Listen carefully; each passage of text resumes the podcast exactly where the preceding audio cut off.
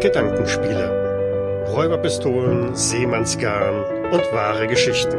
Ein Podcast von und mit Jens, Ralf und Michael. Episode 3. Die kryptische Zikade.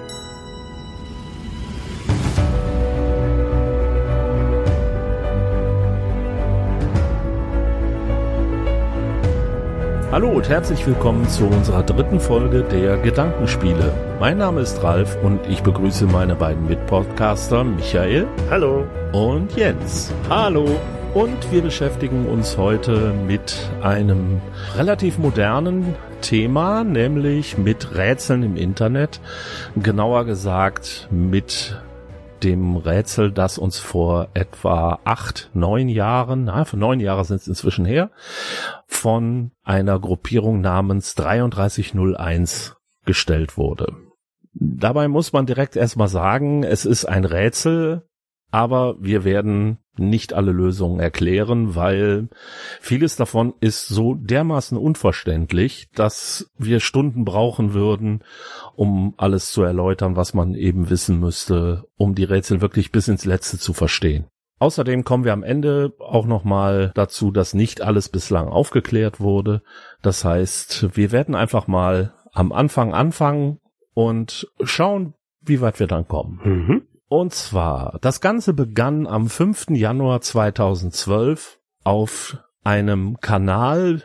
Hm, Da habe ich verschiedene Sachen gefunden. Die einen sagen, es sei der Kanal B, der, wo man mehr oder weniger alles abstellen kann, oder der Kanal X, wo man paranormale Beiträge posten kann auf dem Board 4chan.org, wo letztendlich ja jeder alles posten darf, mehr oder weniger. Es gibt ein paar wenige Regeln, aber in den meisten Fällen kann ich da also reinstellen, was ich möchte.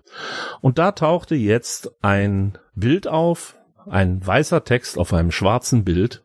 Die alles, was ich jetzt also vorlese, ist äh, übersetzt. Im Original sind die ganzen Texte und alles auf Englisch gewesen.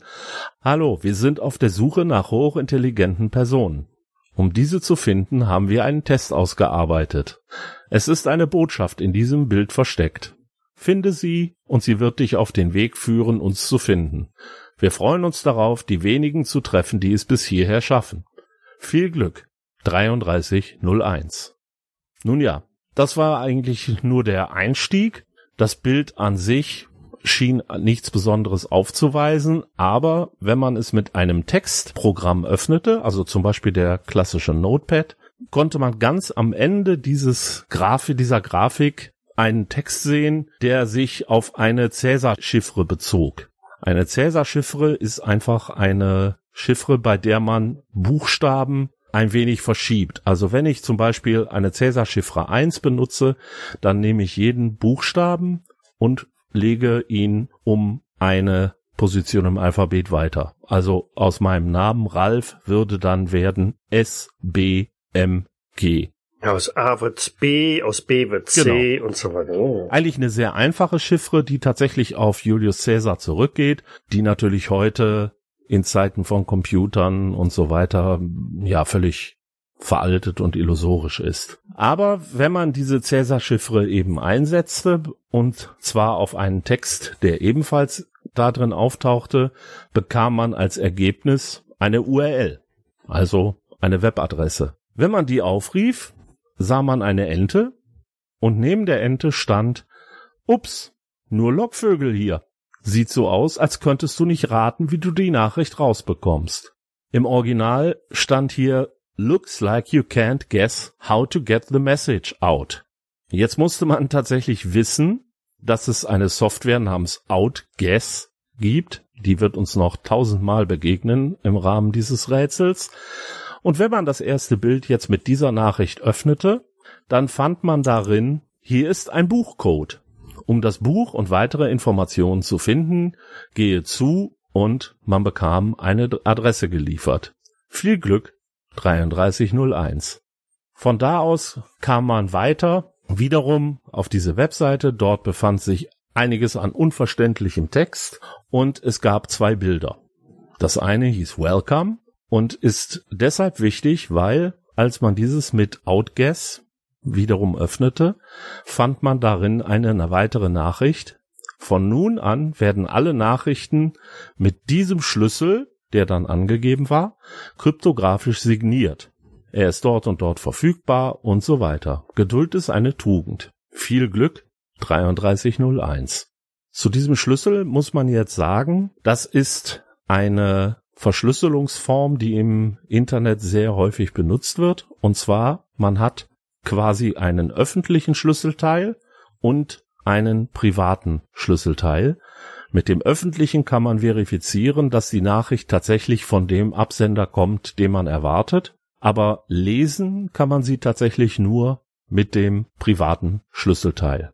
An dieser Stelle war man also jetzt in der Lage, alle zukünftigen Nachrichten immer daraufhin zu prüfen, ob sie tatsächlich vom Absender 3301 stammten. Um so mögliche Trittbrettfahrer oder Fakes ausüben zu können. Ne? Genau, wo es in den Jahren darauf auch eine ganze Menge gab und darum sind auch einige der Informationen, die wir in Folge noch besprechen werden, gar nicht mal so klar, ob sie wirklich von 3301, wie man sie damals noch nannte, eben stammen.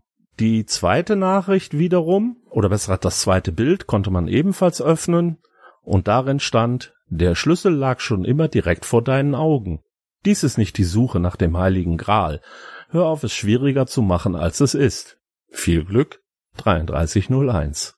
Wenn man sich anguckt, was sie dann später gemacht haben, ist dieser Satz eigentlich ein ziemlicher Hohn.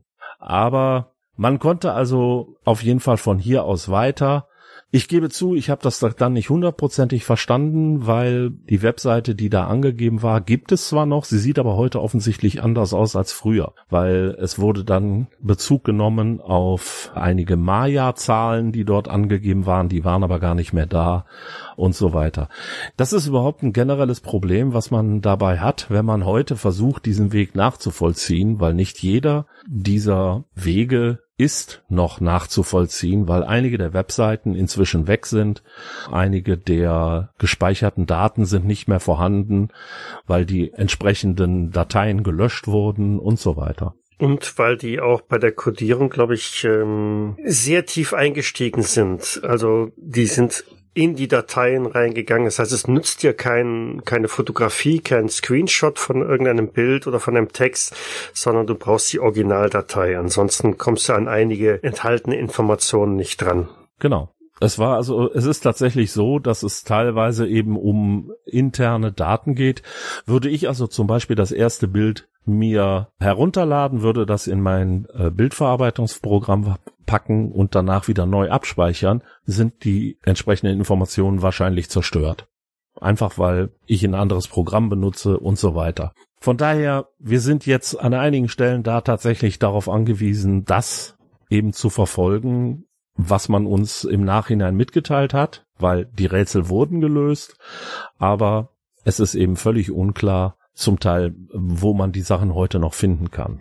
Wie gesagt, es gab in dieser auf dieser Webseite, es ist also ein äh, bestimmtes Reddit, also eine Menge an Daten, wo viel unverständlicher Text war und den konnte man dann allerdings entschlüsseln mit besagten Maya-Zahlen und jetzt kommt das erste Mal ein wirklicher Bruch, weil nachdem wir bis jetzt hier mit irgendwelchen technischen Sachen zu kämpfen hatten und irgendwelchen Informationen aus dem Computerzeitalter, kommt jetzt auf einmal ein Text über König Arthur, und zwar aus dem Mabinogion.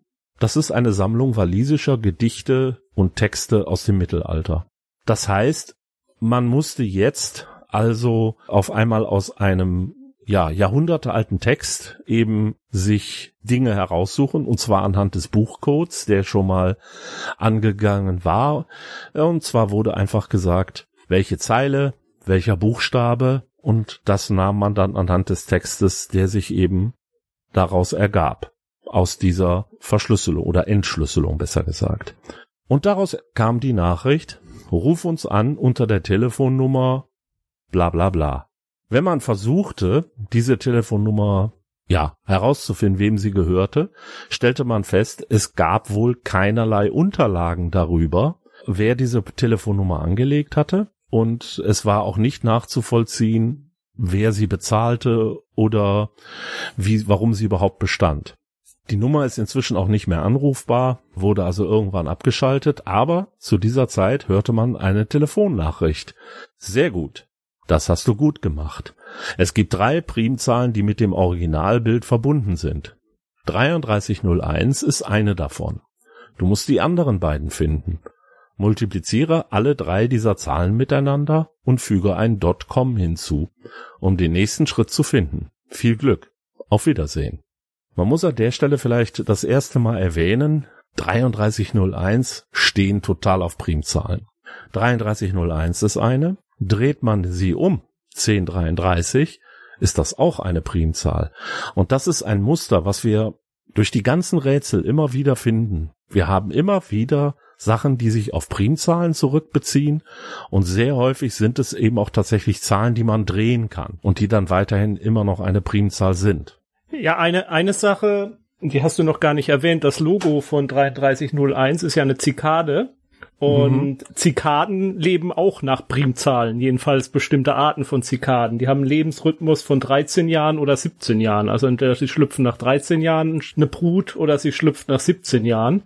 Und das machen sie um sich vor Fressfeinden zu schützen, weil Fressfeinde haben ja auch so einen Lebenszyklus, wo sie mehr Tiere gibt äh, oder weniger, aber an den Primzahlenrhythmus können die sich schlecht anpassen. Da überschneidet sich das nur alle 200 so und so viele Jahre. Und das fand ich auch faszinierend, dass auch selbst das Logo weist auf Primzahlen hin. Genau. Das Logo habe ich übrigens deshalb noch nicht erwähnt, weil das jetzt zum ersten Mal tatsächlich überhaupt erst auftaucht. Bis jetzt gab es nur die Zahl 3301.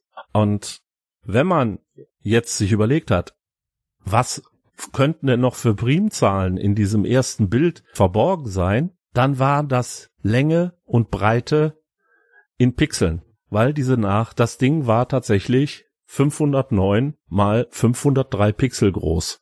Und das sind wiederum zwei Primzahlen. Addiert man die zusammen, kommt man auf eine Zahl von 845 Millionen 145.127.com brachte einen auf eine Webseite, wo ein Bild mit besagter Zikade ist. Und aus diesem Grund findet man sehr häufig äh, im Internet und so weiter Cicada 3301. Was jetzt wirklich der Name ist, ist noch die Frage. In den meisten Fällen bezeichnen sie sich selber nur als 3301. Ich meine auch, sie unterschreiben eigentlich alles mit 3301 nur. Ja, Letztendlich, wenn man aber dieses Bild mit der Zikade wiederum ausliest und wiederum über Outguess geht, wie gesagt, wir haben diese seltsame Software ständig, dann bekam man damals die Antwort, du hast dich gut geschlagen, um so weit zu kommen. Geduld ist eine Tugend. Schau am Montag, dem 9. Januar 2012 um 17 Uhr wieder vorbei. Und jetzt müssen wir uns mal überlegen, diese ganzen Rätsel waren schon gelöst und dieses Datum war noch nicht erreicht. Das heißt, am 5. Januar haben die begonnen und die Leute, die sich also um dieses Ganze äh, bemüht haben, hatten das also schon innerhalb von zwei Tagen alles gelöst, hatten also herausgefunden, wie man die Daten herauslöst, hatten den Buchcode angewendet, die Telefonnummer angerufen und so weiter. Jetzt kann man ja sagen, okay, da hat sich einer einen Spaß gemacht. Und was passiert denn jetzt? Am besagtem 9. Januar. Und tatsächlich änderte sich dann etwas. Und zwar kamen insgesamt, es kam ein neues Bild, was zwar ebenfalls eine Zikade war, aber eine andere. Und es wurden zwei Koordinaten, also GPS-Koordinaten angezeigt. Wenn man das Bild wiederum öffnete, fand man zwölf weitere GPS-Koordinaten. Ich habe jetzt nicht rausgefunden, welche Koordinaten direkt angegeben waren und welche nicht, aber sie gingen also kreuz und quer durch die ganze Welt. Wir hatten Koordinaten in Kalifornien, in Australien, Hawaii, Florida, in Frankreich, in Paris hatten wir zwei, in Seattle, Washington hatten wir drei Koordinaten, eine in Seoul, also Südkorea, und eine in Warschau. Und es hieß, dass man an diesen Orten Poster finden würde mit einem QR-Code und dass man den scannen sollte. Die Leute mussten also im Endeffekt an dieser Stelle jetzt kreuz und quer durch die Welt reisen, um einen dieser QR-Codes eben zu finden, wenn sie nicht zufällig in der Nähe wohnten. Und aber man brauchte nur einen. Man brauchte nur einen, ja. es gab mhm. aber zwei.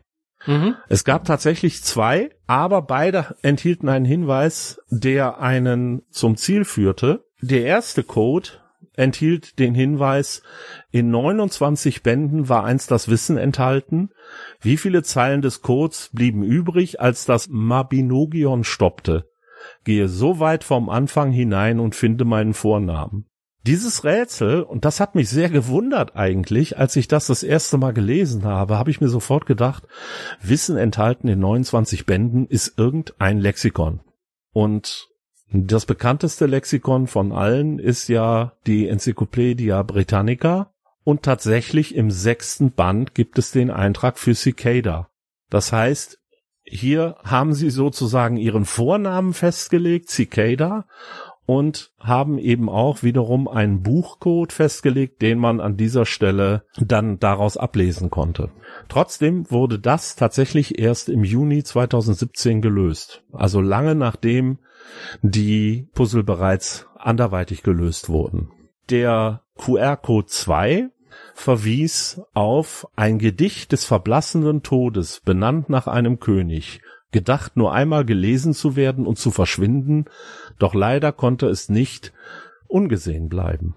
Und da fand ich auch den Hintergrund sehr interessant, weil das wohl auf ein Gedicht namens Agrippa sich bezieht, geschrieben von William Gibson, und das ist 1992 geschrieben worden. Und zwar entweder konnte man das in einem Buch lesen, auf Seiten, die sich selbst zerstört haben, wenn man das Buch gelesen hat. Also die Tinte löste sich auf, wenn sie mit Licht in Berührung kam und äh, das Papier löste sich auf, wenn es zu lange der, äh, der Luft ausgesetzt war.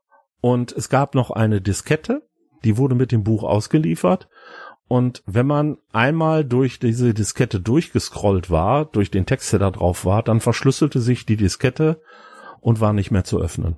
Und das wurde tatsächlich zuerst gelöst und verwies auf eine Onion-Webseite. Onion ist ein Format, das äh, für den Tor-Browser im Deep Web genutzt wird. Das heißt, für eine, nicht für das normale World Wide Web, wie wir es alle kennen, sondern tatsächlich für das das Web, das man eben nicht über Google so einfach finden kann und wo eben auch viele Seiten tatsächlich nur mit speziellen äh, Programmen wie zum Beispiel dem Tor-Browser oder aufgerufen werden können. Wenn man da eben hinkam, wurde man aufgefordert, eine neue Adresse zu erstellen, die man noch nie zuvor benutzt hatte und die dann auf einem Eingabefeld einzugeben und innerhalb von einigen Tagen bekam man eine Nummer, die man mit der man sich dann einloggen konnte auf die entsprechende Webseite. Das heißt, die Nummer wurde quasi hinten angehängt an die Adresse, die man schon vorher hatte und da kam man dann auf seine persönliche Webseite. Das blieb aber nur ein paar Tage so und nach ein paar Tagen kam die Meldung, wir wollen die Besten, nicht die Mitläufer. Und die Webseite war dicht. Das gab, das war so ungefähr das Ende der bekannten und bestätigten ersten Version von Cicadas Rätseln. Es gibt Gerüchte, dass es danach noch eine, einen Forumsbeitrag gab, wo man mit einer anderen Webadresse auch noch eine E-Mail erhalten konnte. Es hieß, dass die Leute, die eben durchgekommen waren, die also äh, tatsächlich die, das Rätsel als erste gelöst hatten, dass man ihnen weitere Rätsel schickte. Und da soll also unter anderem bei gewesen sein, dass man wiederum eine verschlüsselte Mail nach einem bestimmten Muster erstellen sollte. Man musste aus einem Musikfile einen Code herausholen, was ich also schon mal eine besonders witzige Sache fand, weil es waren zwei Lieder quasi in einem Musikfile enthalten. Das zweite, daraus konnte man ein Alphabet ermitteln. Also wenn bestimmte Noten kamen, waren das bestimmte Buchstaben. Aber das war quasi nur die Möglichkeit, wie man dann aus dem ersten Lied musste man ein ähnliches Alphabet anlegen, damit man dann eine wirkliche Nachricht auslesen konnte. Also da musste man schon ziemlich raffiniert sein, um da eben durchzukommen. Und wenn man das Ganze also gemacht hatte, dann bekam man angeblich eine weitere E-Mail, auf die möchte ich gern zu einem späteren Zeitpunkt eingehen. Da wurde quasi einem gesagt, was Cicada vorhat, beziehungsweise warum, welche Aufgabe man in Zukunft für Cicada 3301 angehen sollte. Mhm. Das Ende des Rätsels, das offizielle sozusagen, war auf dem besagten, auf der besagten Webseite von Cicada 3301 am 7. Februar 2012 tauchte eben dort eine Grafik auf und auf dieser Grafik stand Hallo, wir haben nun die Person gefunden, die wir gesucht haben. Damit endet unsere einmonatige Reise für den Moment. Wir danken euch für euren Einsatz und eure Mühe. Wenn du den Text nicht ausfüllen konntest oder keine E-Mail erhalten hast, verzweifle nicht. Es wird weitere Gelegenheiten wie diese geben. Danke euch allen. 3301. Darunter gab es noch ein PS mit einem Haufen Zahlen, von dem bis heute keiner weiß, was sie bedeuten. Also es ist ein Thema, das eben seit neun Jahren sitzen da Leute jetzt drauf und versuchen zu lösen, was noch offen ist. Und auch da haben wir eben einen so einen Punkt, der bis heute unklar ist. Und das war das erste Rätsel von Cicada 3301. Knobelaufgaben mit extrem hohen Nerdfaktoren. Extrem hoch und vor allem eben mittendrin auf einmal ein totaler Bruch, weil man sich auf einmal wieder auf normale Bücher bezog und sogar eben auf mittelalterliche Texte. Also das ist das erste Mal, wo ich auch mich gewundert habe, in welche Richtung sich das Ganze jetzt entwickelt. Ja, es ist, du, du, es reicht nicht aus, einfach nur ähm, ein talentierter Knobler zu sein, sondern du musst dich auch mit, mit IT-Technik auseinandersetzen können, weil ins Darknet kommt auch nicht so jeder mal, äh, der, der einen PC besitzt. Da muss man schon ein bisschen mehr Hirnschmalz reinstecken. Ja, und auch dieser dieses äh, schon das Endenrätsel mit dem Outguess, äh, da, da kommst du ja nur drauf, wenn du schon einen Hintergrund hast. Genau. Genau. Ja, aber dann dann auch noch Musik, ne? Also die die die mhm. Musikstücke, die da über, äh, ich glaube, es sind Gitarrenstücke, die da eingespielt worden sind. Naja, das kommt, das kam beim zweiten Rätsel. Im zweiten? ersten okay. war es tatsächlich nur ein MIDI-File. Also ein MIDI-File mhm. bedeutet, dass da im Endeffekt Noten drin stehen. Ja, und genau. das packe ich dann in eine Musiksoftware, die zum Beispiel Klavier spielt und wenn man das eben durchgespielt hat, dann hat man eben festgestellt, das ergibt keine Musik. Also mhm. höchstens Katzenmusik. Ich habe das Stück gehört, also es klang ziemlich absurd. Aber du musst ja auch allein schon wegen der Geschwindigkeit, die man brauchte, um das alles zu rätseln, die ganzen Rätsel zu lösen, war ja auch überhaupt keine Zeit für jemanden, sich in diese Software einzuarbeiten. Zum Beispiel, das musste man schon alles drauf haben. Das musste man quasi schon äh, mit der Muttermilch aufgesogen haben, um da überhaupt im Rennen sein zu können. Und trotzdem wurde es verrückterweise ähm, von vielen Jugendlichen gelöst. Was ich gar nicht erwartet hätte. Also einer der bekanntesten, auf den kommen wir später auch nochmal. Markus Warner war zu dem Zeitpunkt tatsächlich 15 Jahre alt. Aber ja, wer sagt, dass Jugendliche dumm sind? Es geht ja eh nicht um dumm, ja, aber äh, das, äh, da sind viele Sachen drin gewesen, ich bin selber, äh, ich sag mal so ein klein bisschen IT-affin, aber an vielen dieser Sachen, da habe ich entweder noch nie von gehört oder ich würde daran mehr oder weniger verzweifeln. Ja, aber es fängt ja schon damit an, wo das Rätsel beginnt, auf einem Forum wie, wie 4chan, also was zu der damaligen Zeit ja für absolute Freaks nur war. Mittlerweile haben sie, glaube ich, die Nazis ausgelagert. Die sind jetzt bei 8chan oder so. Ja, ja. ähm, ja aber ähm, das war ja zu der damaligen Zeit, äh, wer war denn schon bei 4chan damals? Dass man da überhaupt drüber stolpert, da, dafür musste man ja schon eine gewisse Affinität zum zu den Tiefen des Netzes gehabt haben. Hm. Also ich habe bei 4chan mal so ein bisschen geguckt, weil ich wissen wollte, was das überhaupt ist. Ähm, wie, wie sagt man so schön, es gibt Dinge, die möchte ich lieber ungesehen machen.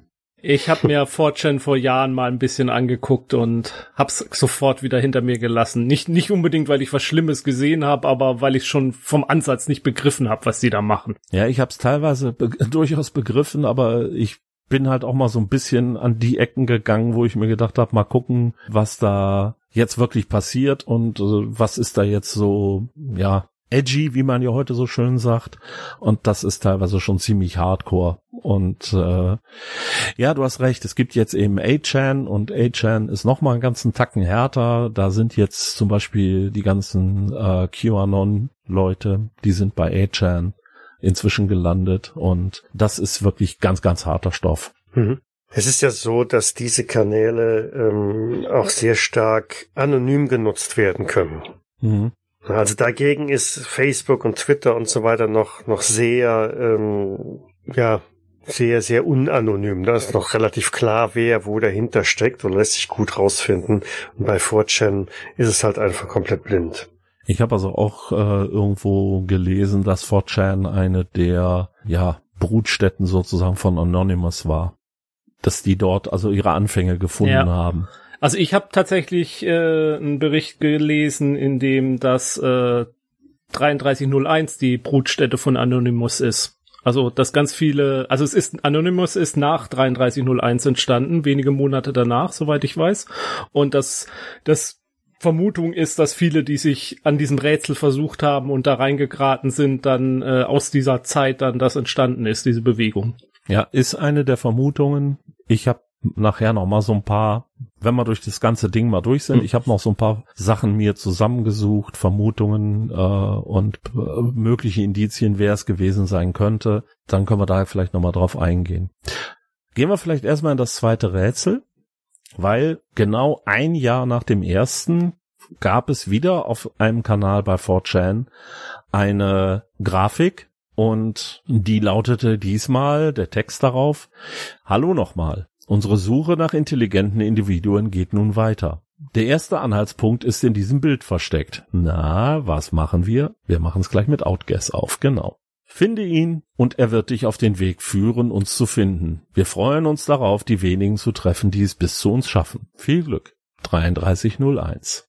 Und da wird also wiederum, wenn man es mit Outguess öffnet, bekommt man einen Buchcode geliefert und zwar über ein Buch, dessen Studium verboten ist, einmal einer Bestie diktiert. Es muss einmal gelesen und dann zerstört werden oder du wirst keinen Frieden haben. Und dieses Buch ist das Necronomicon. Ja, sowas ähnliches. das heißt, das Liber al Verlegis, das Book of Law von Alistair Crowley. Also tatsächlich ein Zauberbuch. Der gute alte Crowley. Ja. Und wenn man den Buchcode anwendete, bekam man in diesem Fall eine Dropbox-Adresse, also was relativ normales. Und in dieser Dropbox waren mehrere Verzeichnisse. Es gab ein Verzeichnis, ein Boot-Verzeichnis, in dem war tatsächlich ein Betriebssystem drin.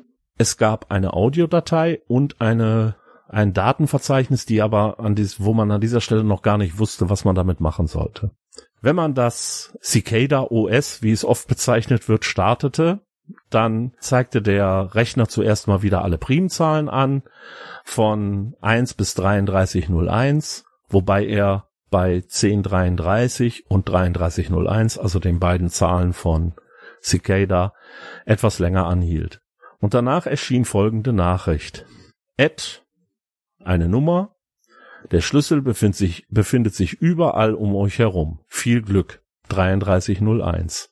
Und dieses Ad war tatsächlich ein Twitter-Account. Der existiert auch bis heute. Den kann man aufsuchen, was einem nicht viel hilft, weil da tauchen also nur, sind also nur sehr seltsame Nachrichten, die man eben nur versteht, wenn man von da aus weitergeht. Das Audio-File, was eben da noch gespeichert war, das ist der Song The Instar Emergence von 3301. Der ist zwei Minuten 47 lang, also in Sekunden 167. Dreht man das wiederum um, 761.mp3, so hieß nämlich die Datei, die da gespeichert war. Und man kann den auch im Internet hören. Ein Teil des Stückes ist einfach nur ein Gitarrenstück, auch wenn die Gitarre ungewöhnlich gestimmt ist. Ein weiterer Teil ist aber offensichtlich rückwärts abgespielt. Und danach konnte man auch wieder auf verschiedene Art und Weisen konnte man wieder Texte darin finden und konnte dann und jetzt, jetzt wird's wirklich verrückt. Das habe ich auch nicht mehr so ganz verstanden. Dann gibt es nämlich eine sogenannte XOR-Umwandlung.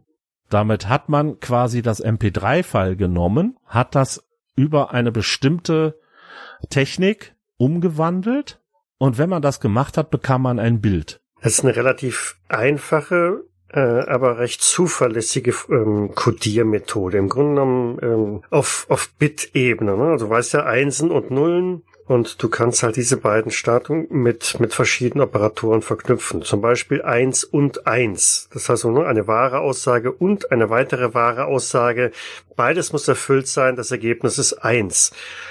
Du kannst eine Oder-Verknüpfung machen. Also äh, eine wahre Aussage oder eine andere Aussage. Es reicht, wenn eine von beiden wahr ist, dann ist die Gesamtaussage zutreffend. Also eins oder null ist eins. Und das XOR steht für exklusiv or. Ähm, das heißt, nur eine der beiden Aussagen darf zutreffend sein. Dann ist die Gesamtaussage stimmig. Also während eins oder eins ist null. Nee, ist eins, ist zutreffend, weil nur eine mindestens eine, ja, bei eins oder eins ist ja mindestens eine erfüllt. Ah, bei okay. eins exklusiv oder eins das ist so wie ähm, entweder oder. Ja. Mhm. Und da ist, wenn beides Einsen sind, null. Da Mhm. darf also wirklich nur eine Eins sein. Mhm. Okay. Und so kannst du also relativ einfach Nachrichten verschlüsseln. Ist jetzt nicht wirklich zuverlässiger als der Cäsar-Code, aber ist ein beliebtes vergängliches Verfahren, um einfache Sachen zu maskieren. Na, es, ist insoweit gut, weil man, weil, weil man gar nicht weiß, dass ein Code da ist. Also, wenn es nur ein Musikstück ist. Man muss ja erstmal drauf kommen, dass man das darauf anwendet. Genau. genau. Und wenn du halt eine kryptische Nachricht von, von äh, was weiß ich, äh, BRAXY liest, dann kommst du ja eher drauf, hu, das könnte ein Code sein, den versuche ich mal zu entschlüsseln. Und da es auf Bit-Ebene läuft, also wirklich ganz, ganz äh, low level, kannst du das normal menschlich nicht unbedingt erfassen. Ne? Also den Cäsar-Code, den könntest du vielleicht noch erkennen und nachvollziehen mit irgendwelchen sto stochastischen Analysen. Äh, aber sobald es auf Bit-Ebene runtergeht, dann wird's für den Normalsterblichen einfach nicht mehr machbar. Ja. Dazu kommt auch noch, dass ich ja einen Code zum Entschlüsseln brauche. Also ich habe quasi Mhm. das, was verschlüsselt ist, und ich brauche noch einen Entschlüsselungscode, den ich dagegen halte. Hm? Ja. Und das heißt, den kann ich jetzt beliebig äh, komplex oder so machen. Und das war nämlich auch hier der Fall. Da musste man sich erst irgendwoher einen Schlüssel besorgen und dann musste man diese XOR-Umwandlung machen und dann bekam man eben daraus plötzlich ein Grafikfile. Und wenn man sich das jetzt mal einfach vor Augen führt, ich habe ein Musikstück als MP3 und ich mache da eine Umwandlung drüber und dann kriege ich eine Grafik. Ich glaube, da hat man schon viele Leute verloren.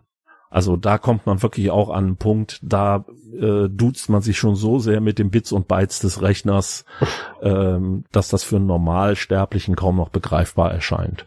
Interessant ist, dass was man da rausbekam aus dieser Datei, war ein Runenalphabet, das hieß Gematria Primus. Gematrie ist die Technik der Interpretation von Worten mit Hilfe von Zahlen. Das heißt, Mhm. Ich beginne also quasi Buchstaben, Zahlen zuzuordnen und errechne dann Summen und so weiter. The Instar Emergence, das Wort, ergab beispielsweise anhand dieses Schlüssels, der da angegeben war, wiederum die Zahl 761, also den Namen des Files. Also da gibt's ja relativ viel ähm, im, im Sinn von Bibelcode. Ne? Also Menschen, die Ja, ja. versuchen, aufgrund der Gematrie, also durch ähm, Buchstaben, Zahlen, Ersetzung, äh, mystische, magische Worte zu finden, die dann halt 666, also die Zahl des Teufels ergeben oder ähm, göttliche Werte dann annehmen und, und, und. Was ganz abstrus ist und wirklich nur willkürlich, aber ja, man kann sich damit sehr viel Zeit vertreiben. Man kann sich damit beschäftigen, den ganzen Tag. Ja, kann man, kann man. Mhm. Ja, das, das musste man auch hier machen, denn wenn man jetzt hier mit dieser, wie gesagt, wir bekommen jetzt eine Grafik, diese Grafik konnte ich jetzt einmal benutzen, um letztendlich eine Spielerei in dem Pfeil zu entdecken, aber ich brauchte sie auch, um wiederum über Outguess eine Nachricht zu finden. Und die bestand diesmal aus nur aus Leerstellen und Tabulatoren. Und um die jetzt also lesen zu können, musste ich sie wiederum ins Binärformat übertragen, dann musste ich sie zurück wieder ins ASCII-Format übertragen und dann erschien plötzlich wiederum ein Text, komm nach Onion-Adresse, wir werden dich dort erwarten, viel Glück 3301. Das heißt, ich habe jetzt eine Textnachricht, die ich durch die Binärumwandlung einer Nachricht äh, bekommen habe, die aus einem Bild stammt, das wiederum durch eine XOR-Umwandlung aus einer MP3 entstanden ist. Das übliche Rätsel in einem Exit äh, ja. Game, also von daher ich, ich kein Problem. Sagen, also ja, würde ich würde ich auch sagen, kann man fürs nächste Abenteuer direkt so verwenden und damit mhm. beenden wir unsere Folge. Nein. Also es ist, es ist insofern schon ganz, ganz faszinierend, weil ja die Codierung im Grunde genommen nichts ist. Ne? Also jetzt nüchtern drauf betrachtet, siehst du einen weißen Bildschirm, nur Leerzeichen. Ja. Weil dargestellt oder ausgedruckt, das ist das, was ich eingangs meinte mit, es steckt tiefer drin, wirst du nichts sehen. Du wirst vielleicht auch nur, ja, es sind einfach nur Leerzeichen. Super, toll. Aber das ist nur die, die, die Darstellung weil im Grunde genommen ein Tabulator und ein Leerzeichen sind zwei verschiedene Zeichen für den Computer.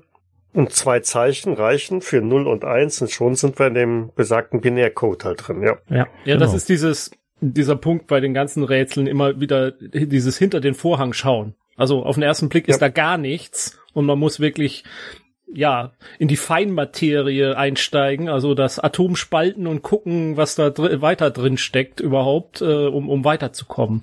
Und das mhm. finde ich auch das Faszinierende an ganz vielen dieser Rätsel. Ja, bloß man kommt halt wirklich überhaupt nicht drauf.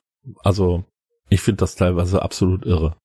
Es sind so. ja genug Leute drauf gekommen, so ja, ist es ja nicht. In diesem Fall haben sie es noch geschafft. Die Crowd im Grunde genommen, ne? Ja, ja. Es wurde auch während des ersten Rätsels wurde irgendwann mal, äh, wurden sie auch mal ausgeschimpft.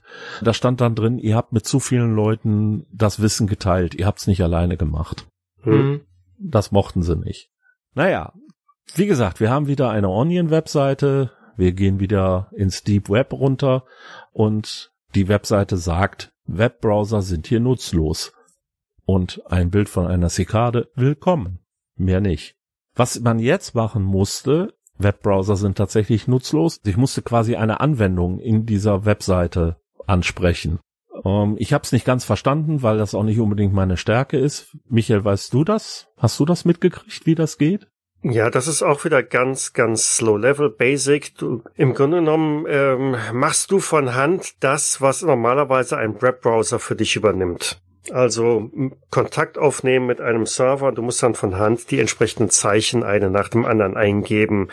Äh, und wenn du dich halt vertippst, dann äh, hast du dich halt vertippt. Dann weiß der Server nicht, was er damit machen soll. Das ist also wirklich ganz ähm, low level wieder. Genau das gleiche Schema wie immer. Also in dem Fall ging es dann darum, wenn ich eine Zahl eingegeben habe, bekam ich die in Primfaktoren zerlegt. Wenn mhm. ich eine Primzahl eingegeben habe, bekam ich ein Plus zurück. Und wenn ich Hello eingegeben habe, dann bekam ich eine Nachricht. Und diese Nachricht war auch erstmal verschlüsselt, konnte ich aber relativ leicht oder konnte man relativ leicht wieder umdrehen. Und dann stand da drin, sehr gut, du hast gut daran getan, so weit zu kommen. Und ich bekam eine weitere Adresse. Sehr gemein gab man Hint oder Clue, also Hinweis ein. Dann bekam man den Text, man kann den Wald nicht sehen, wenn man nur die Bäume sieht. Viel Glück, 3301. Mhm. Und dasselbe passierte wohl auch, wenn man, ich hatte vorhin mal kurz über so einen Data-Ordner in dieser Dropbox gesprochen. Auch da gab es, wenn man da eine XOR-Umwandlung mit durchgeführt hat, bekam man dieselbe Nachricht. Das heißt, im Grunde genommen haben sie sich da nochmal so ein bisschen über die Leute lustig gemacht. Mhm. Und auch da gibt's aber wieder so einen ungeklärten Fall, weil man konnte auch den Befehl Primes, also Primzahlen eingeben und dann erschien eine Liste von Primzahlen bis zur 3301. Aber einige fehlten und einige andere waren abweichend formatiert. Warum? Weiß bis heute keiner. Wenn man die Seite aufrief, die man eben äh, bei dem richtigen, also bei Hello bekommen hat, dann kam wieder Geduld ist eine Tugend. und der HTML-Text, wenn man also mal wirklich auf den Text der Seite guckte, stand da drin, das heißt, komm bald wieder. Und hier gab es jetzt eine interessante Sache, und zwar, wenn man wiederum versuchte, das über Telnet, also wie die erste Webseite anzusprechen, dann bekam man einen Fehler und dieser Fehler gab an, dass der Server, den man hier hatte, in Tokio stand. Und das war das erste Mal, dass man überhaupt einen Hinweis darauf bekam, wo Cicada ihre ja, Server sozusagen stehen hatten. Und sobald dies bekannt wurde, verschwand der Server vom Netz. Bis heute streiten sich die Leute darüber, ob das ein Fehler von 3301 war, ob sie damit eine falsche Spur legen wollten, ob sie da gespielt haben, was auch immer. Oder ob irgendeine Behörde jetzt da äh, Tabula Rasa gemacht hat. Genau. Also sie haben das Ding weggemacht, es kam nach ein paar Tagen wieder und dann war auch dieser Fehler beseitigt. Also man konnte die Seite nicht mehr ansprechen auf die mhm. Art oder beziehungsweise es gab nicht mehr, sie gab keinen Hinweis mehr aus. Und als die Seite dann plötzlich wieder auftauchte, stand da nur noch, du hast bereits alles, was du zum Weitermachen brauchst. Manchmal muss man an den Himmel klopfen und auf den Klang hören. Viel Glück. Und das war dann wiederum, man musste einen Ping absetzen auf diese Onion-Seite, also quasi der, die Onion-Seite fragen, bist du da?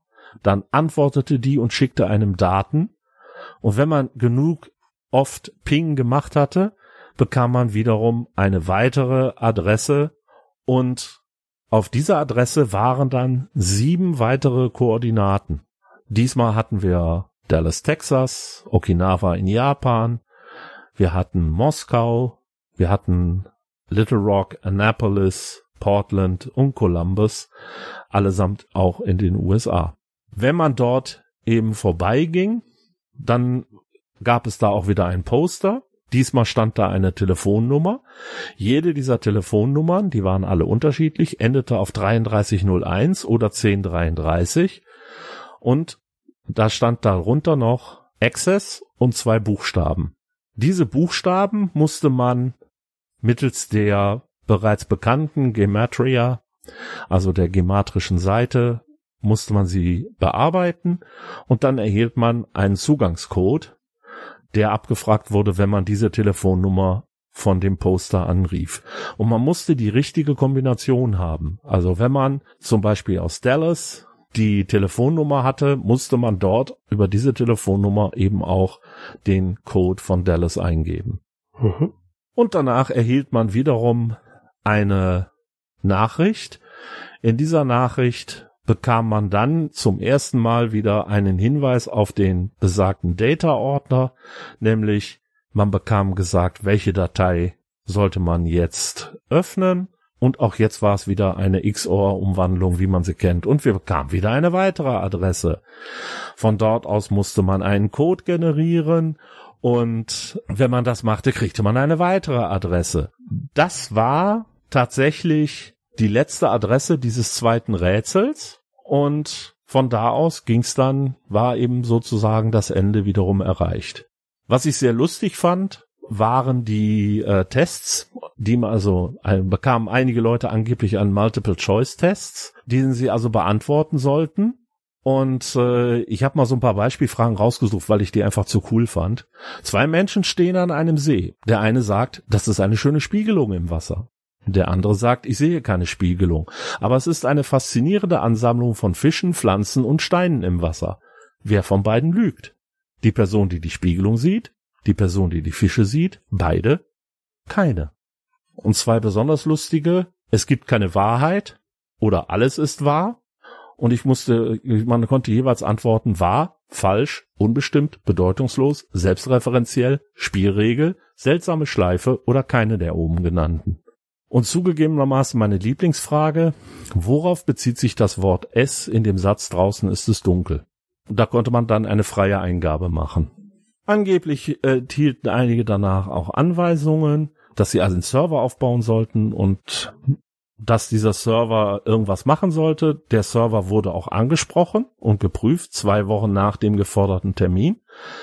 Aber danach gab es keine weitere Rückmeldung. Damit wollten sie doch nur die Replikanten aussortieren, oder? Wahrscheinlich. Auf jeden Fall gab es nichts mehr. Aber das Rätsel wurde noch gelöst.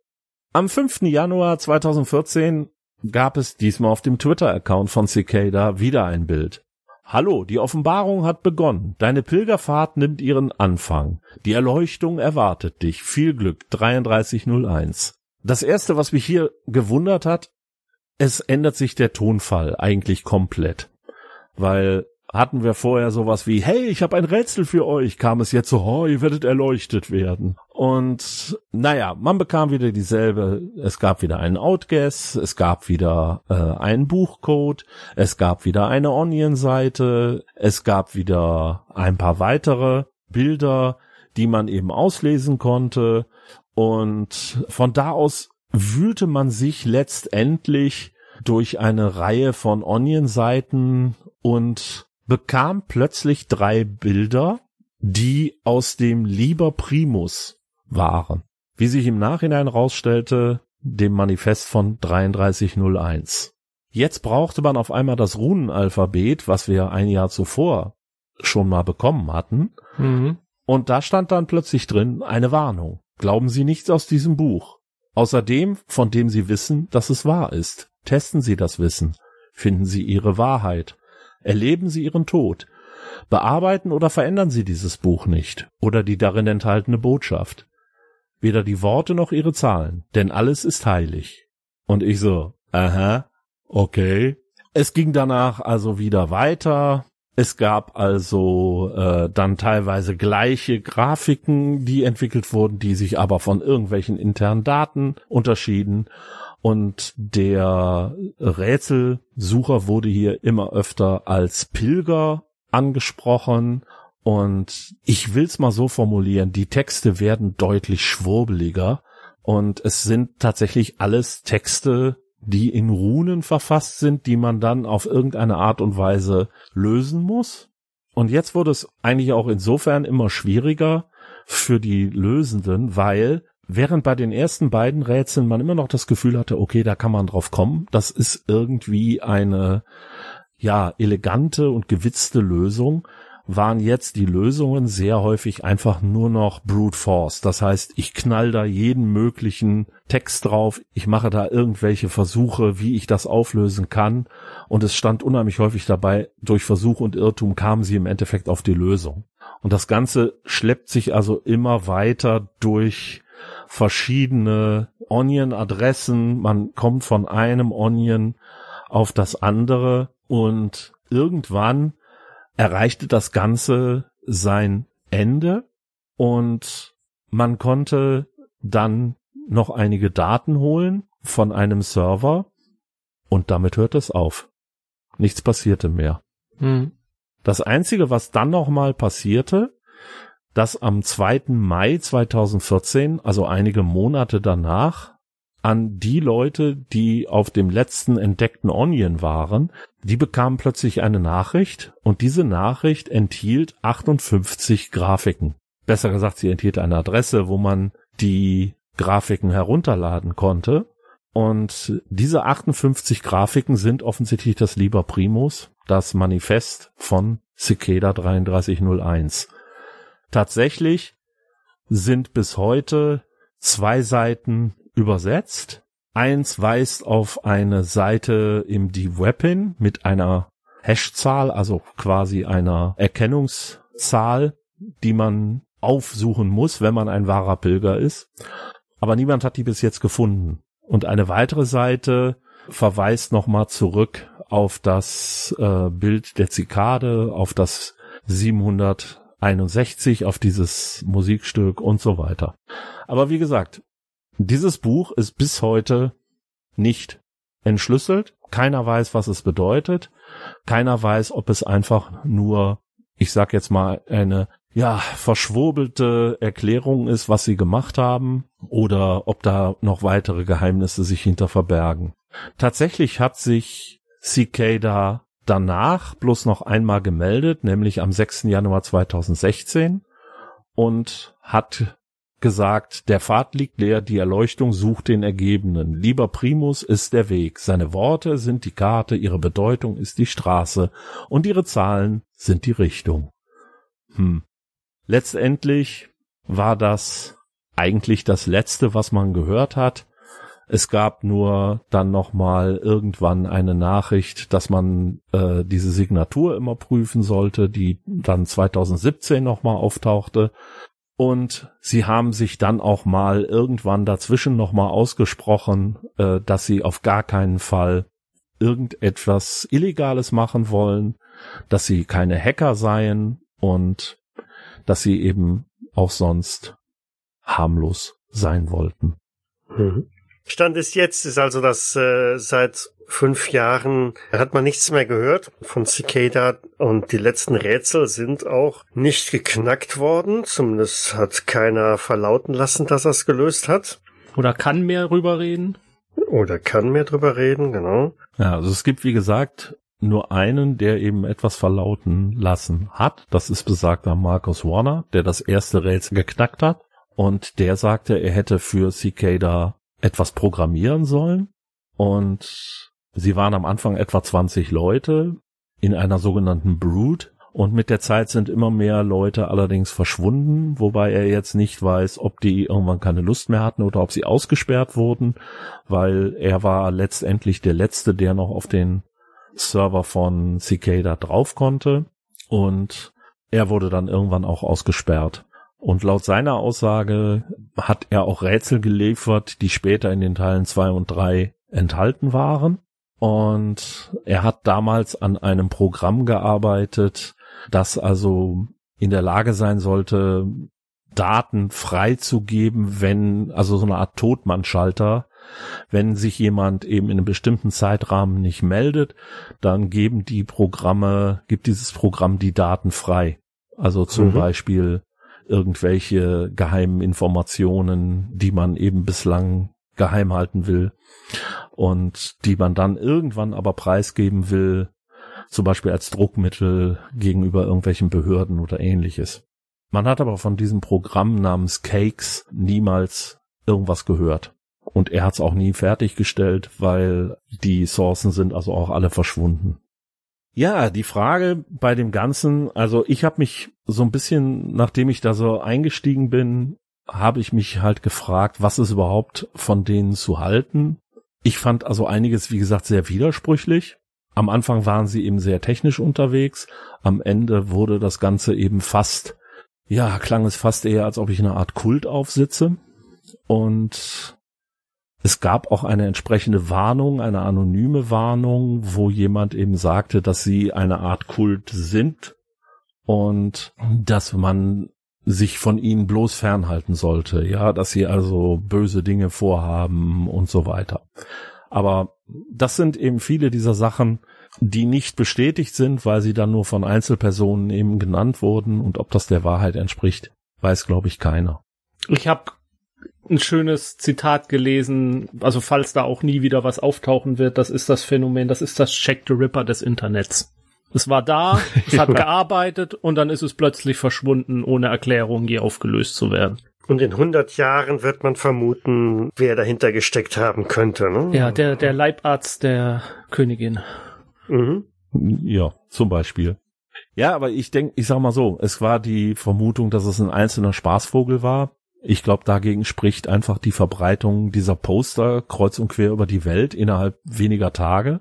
Ja, auf der einen Seite ja, auf der anderen Seite mit modernen äh, Anheuerungsmethoden, die es heute im Internet gibt, ist es vielleicht gar nicht so schwierig, äh, in vielen Städten Leute zu finden, die ein Plakat kleben. Also ist, äh, ja, ja, aber es ist, ich, ich, vom, vom Ansatz würde ich auch eher sagen, es spricht dagegen, dass es eine Einzelperson ist, aber so ganz vollkommen kann man es immer noch nicht ausschließen, wiederum. Nein, natürlich ja, nicht. Zum, zumal du natürlich die Kombination hast mit äh, GPS-Koordinaten und, und öffentlich aufgehängte Poster. Es ist ja nicht so, dass ein Poster, das irgendwo hingehangen wird, dann auch tatsächlich noch eine Woche oder zwei Wochen da hängen bleibt. Das ist ja immer noch relativ schnell Vandalismus, dass irgendjemand so ein, vor allem, es waren ja so auf A4 ausgedruckte Flyer oder ja, so, die da hingen. Genau.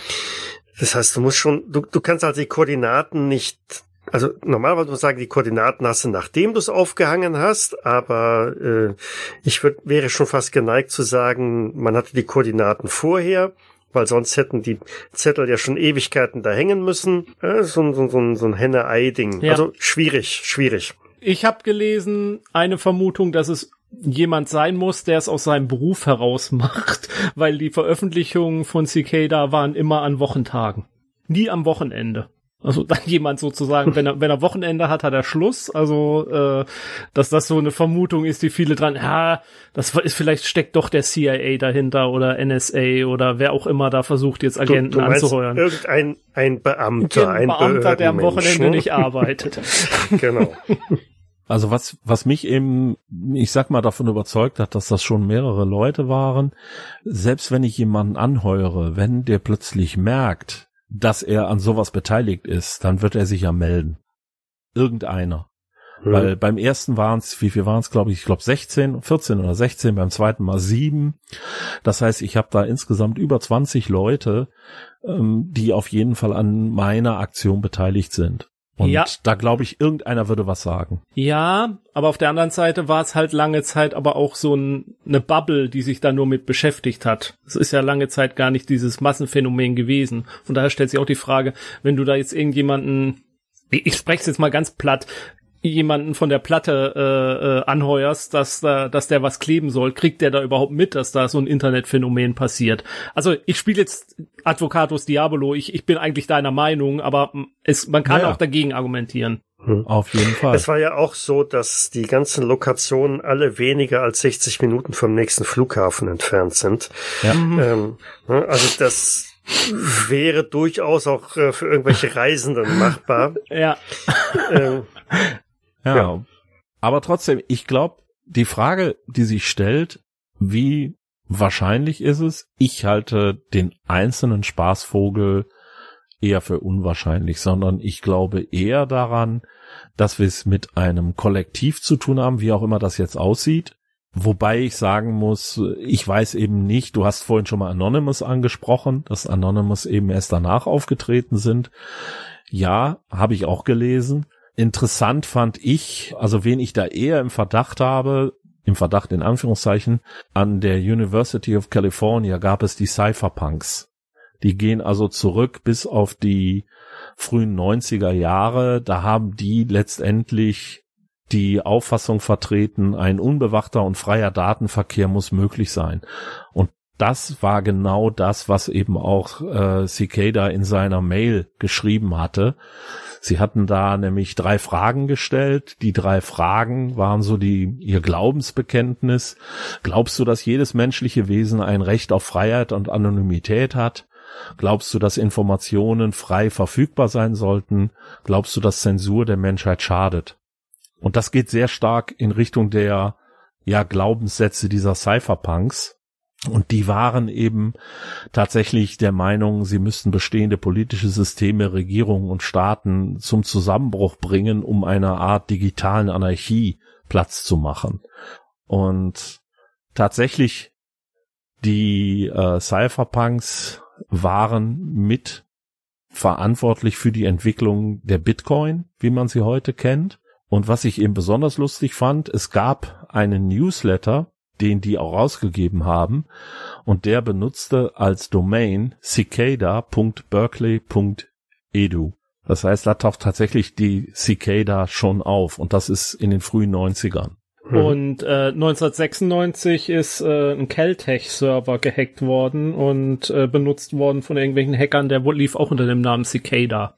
Da ja. gibt's auch Leute, die vermuten, da stimmt Zusammenhang. Also letztendlich, ich will nicht sagen, dass es die Cypherpunks waren, aber ich würde sagen, es spricht doch einiges dagegen äh, dafür, dass da ein Zusammenhang besteht, dass die sich zumindest davon haben beeinflussen lassen und dann Jahre später vielleicht ihren eigenen Weg gegangen sind, beeinflusst von den Manifesten der Cypherpunks, die sind übrigens auch immer noch im Netz verfügbar. Die kann man sich durchlesen und das ist schon teilweise sehr radikaler Stoff. Aber genauso gut kann es sein, dass irgendein staatlicher Geheimdienst sich genau das angelesen hat, um das als äh, als Tarnumhang benutzt und genau diese absichtlich diese dieses Jargon benutzt, um um von dem wahren Hintergrund abzulenken. Ja, witzigerweise hat die äh, US Navy und Google haben ähnliche Rätsel gemacht und haben sich tatsächlich darauf bezogen, dass sie gesagt haben, Cicada hat sie dazu inspiriert. das so zu machen, um eben Codeknacker und Verschlüsselungsspezialisten zu finden. Mhm. Also das fand ich auch schon ziemlich lustig. Im Zweiten Weltkrieg hat ja Bletchley Park das äh, ein Kreuzworträtsel in der im Daily genau. Telegraph benutzt. Da gab es einen Wettbewerb und äh, konnte man 100 Pfund gewinnen, wenn man sich da irgendwo hinbegeben hat und dann innerhalb von zwölf Minuten dieses Daily Telegraph Rätsel gelöst hat. Und die Gewinner, die haben, bekamen dann kurze Zeit später einen Brief von äh, äh, von, von, von den Behörden mit dem Hinweis, sie mögen sich doch da und da mal einfinden und dann wurden sie engagiert äh, für, für das äh, Codeknack-Programm der Briten gegen die Enigma-Maschine. Also das ist sozusagen so der, der erste Punkt, wo, wo, wo man so ein Vorbild sehen kann. Und das ja. ist auch, auch, auch heute noch. Also ich glaube, Anfang des Jahres war es sogar noch, dass äh, auf der Webseite vom Weißen Haus jetzt nicht extrem gut versteckt, aber es war im HTML-Quellcode äh, vermerkt drin, wenn du das hier lesen kannst, dann melde dich mal bei uns mit entsprechender Rufnummer oder so oder Kontaktdaten. Wir haben gegebenenfalls etwas für dich. Also wir haben auf diese Weise wohl Webentwickler oder so gesucht. Ähm, das ist also auch heute noch Usus. Hm.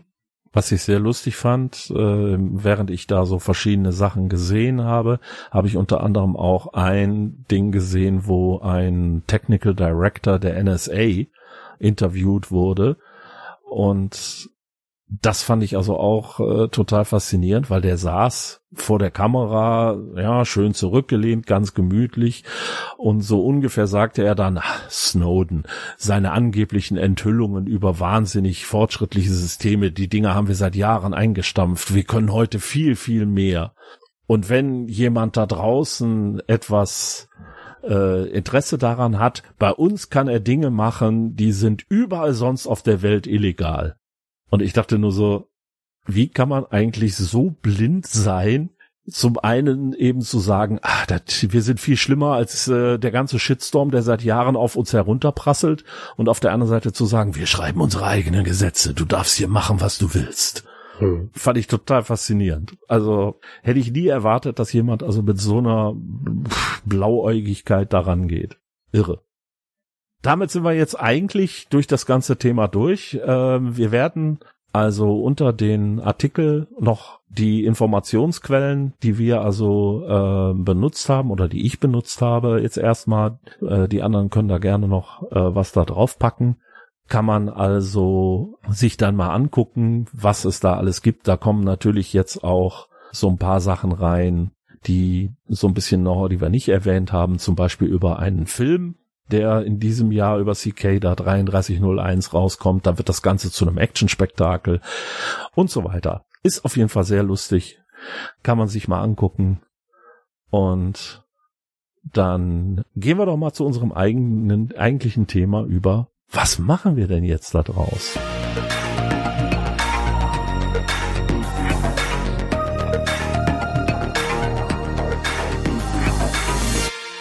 Gute Frage. Wer fängt an? Michael. Na super. Ja, ich habe so ein kleines äh, Problemchen zunächst mal damit überhaupt, also das, das schreit ja danach, irgendwelche ähm, eine Rätselkette zu machen, die man halt in einem im Rollenspiel halt machen kann. Äh, genau wie jetzt hier so eine Art Schnitzeljagd, wie auch immer die Spieler müssen eine Knobelei nach dem anderen lösen.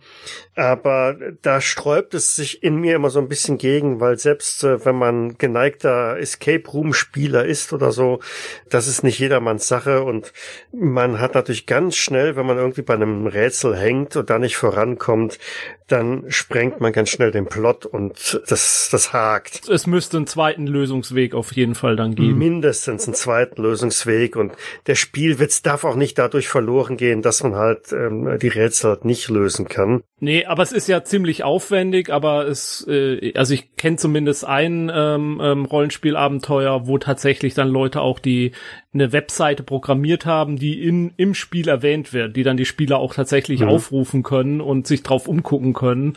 Und, und, und da wäre dann vielleicht so ein Ansatz, dass man, also wenn man den Aufwand betreiben will, dass man sowas dann halt macht, dass man zumindest was hat, wo man drauf rumklicken kann und ein bisschen rumspielen kann dran. Und wenn man halt nicht ja. weiterkommt damit, dann kommt trotzdem durch guten Würfelwurf der Hinweis oder pff, weil Onkel Albert jetzt anruft und sagt, hast gesehen, was bei Facebook steht. Genau, genau. Nee, also es ist, ähm, weil man kann sich natürlich als derjenige, der sich so ein Rätsel ausdenkt, unheimlich schnell und tief drin verlieren. Aber für, für jemand anderen ist es dann möglicherweise ein unlösbares Problem und dann ist ganz schnell natürlich so ein, so ein Rätsel oder so ein Spieleabend dann auch gekillt. Von daher ähm, war so mein Ansatz, ähm, sich jetzt hier so ein klein bisschen davon zu entfernen, also jetzt nicht eine Rätsel, Schnitzeljagd, die sich irgendwie auf der, der Erde äh, gibt, die von irgendeiner Gruppierung, wem auch immer, egal ob jetzt behördliche Organisation oder verschworene Gemeinschaft, sondern mehr auf ähm, ein, ein gezieltes Rätsel halt hinausgehen. Und da fiel mir dann ein, dass in den 70er Jahren die NASA zwei Raumsonden ins Weltall geschickt haben. Das waren Voyager 1 und 2, die mit einer goldenen Schallplatte bestückt wurden. Die hat man also außen angebracht und die sind eigentlich recht bekannt, findet man auch recht schnell, wenn man also mal nach Voyager googelt, findet man recht schnell die Bilder da drauf oder davon. Weil auf der einen Seite ist es tatsächlich eine, eine Schallplatte, die man abspielen könnte, und auf der anderen Seite sind einige kryptische Symbole drauf, Zeichnungen drauf. Und ich kam drauf, weil auch Cicada ja sehr viel mit Primzahlen agiert hat und so weiter. Und das hat man da auch schon verwendet. Da ist also auch ein Binärcode drauf. Und deren Anzahl ist das Produkt von zwei Primzahlen. Und ordnet man halt diese Zahlen an, gibt es ein schönes Rechteck in dem diese Einsen und Nullen nachher ein Bild ergeben. Weil die, die Grundidee war halt dahinter gewesen, okay, Primzahlen sind universell, gilt es immer und überall. Das Zahlensystem mag sich vielleicht ändern, aber die Tatsache, dass es Primzahlen sind und nur diese ein Quadrat bilden können in dieser Kombination, äh, ist logisch. Also von daher war meine Idee jetzt, was wäre, wenn das genau umgekehrt ist, wenn wir jetzt quasi eine Antwort bekommen von irgendwelchen außerirdischen Lebensformen, die nach Jahrhunderten oder so auf, auf genau diese Platten gestoßen sind und auf eine ähnliche Art und Weise eine Botschaft an uns zurückschicken und diese natürlich so kodieren müssen, dass eine intelligente Lebensform diese dechiffrieren kann, verstehen kann, weil man spricht ja da nicht Deutsch auf äh, auf auf Hinterecto äh, 47, sondern Spanisch. Genau, Spanisch oder Portugiesisch. Eines von diesen beiden Sprachen wird es wohl sein.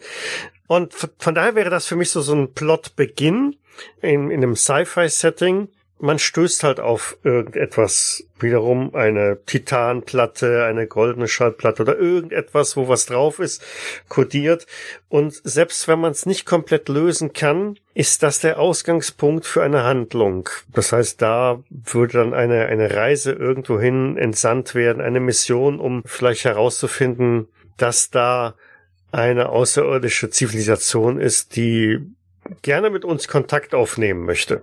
Aber jetzt wird's da für mich schwierig, da einen, einen geeigneten Plot halt mit rauszufinden. Also wie, was macht man da? Ist das Lösen des Rätsels, wo ich ja schon eingangs sagte, hm, das ist nicht so ganz so meine Lieblingsplothandlung. Äh, oder arbeitet man sich halt einfach dran ab, dass man sagt, okay, das ist der Auftakt zu einer epischen Reise dass man halt versucht, mit, mit irgendeiner anderen Form Kontakt aufzunehmen.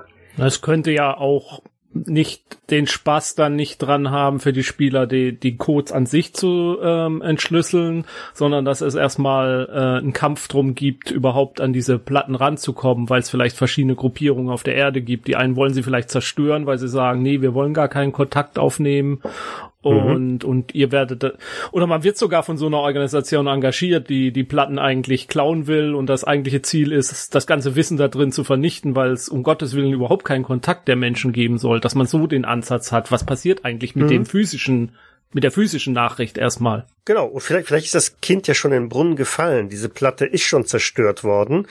Und auf jedem Kontinent befindet sich ein Bruchstück davon. Mhm. Aber um diese Nachricht entschlüsseln zu können, musst du zumindest erstmal diese äh, sieben oder acht Teile wieder zusammenfügen. Ja. Das heißt, die Chinesen, die Russen, die Amerikaner, wer auch immer, müssen gemeinsam arbeiten, um das Geheimnis zu lösen. So in der Art? Ja, entweder das, genau, ähm, was natürlich eine, eine, eine tolle Meta-Handlung halt wäre. Ne? Also wir Menschen müssen zusammenarbeiten. Oder aber du müsstest diese ganzen Komponenten erst einmal zusammenklauen. Ne? Oder äh, das typische äh, Ende des Indiana Jones 1 Films. Diese Platte gibt es und die liegt in irgendeinem Lagerhaus der US-Armee gelagert zwischen der Bundeslade und äh, dem Heiligen Gral. Und und du musst sie erstmal im Heist äh, klauen, bevor sie überhaupt angefangen werden kann, zu versuchen, sie zu entschlüsseln. Und im Endeffekt, derjenige, der das Ganze auslöst, ist dann ein Ururenkel von Elon Musk, Mhm. Also ein privater Investor, der sein eigenes Raumschiff hat, wo er sagt, okay, mit dem Raumschiff machen wir uns jetzt auf den Weg. Ihr seid meine Leute, die das Ganze zusammensammeln müssen. Und dann machen wir uns mit dem Raumschiff auf den Weg, um diese Leute zu begrüßen, die uns da so eine freundliche Nachricht geschickt haben. Ja. Mit der Prometheus fliegen wir dann dahin. Genau, mit der Prometheus, ja. Aber das erste, was mir dann einfiele, ist natürlich, dass man jemanden dabei hat. Michael, hast du, hast du ja gerade gesagt, es darf kein Fallstrick sein, wenn man das Rätsel nicht löst. Aber wenn ich einen NSC dafür einsetze, ja, Professor Schlag mich tot, der könnte während der Fahrt immer mehr Geheimnisse aufdecken, hm? die in dieser Platte irgendwo verborgen sind und könnte erkennen, okay, das ist aber auch eine Gefahr die vielleicht von dieser fremden Welt ausgeht. Es muss ja jetzt nicht das Alien sein, auf das du eben angespielt hast, aber vielleicht haben die auch äh, ganz andere Interessen oder tatsächlich auch eine andere Kultur, die sich mit unserer nicht unbedingt verträgt. Ja. Und das findet der aber erst so im Laufe der Zeit raus.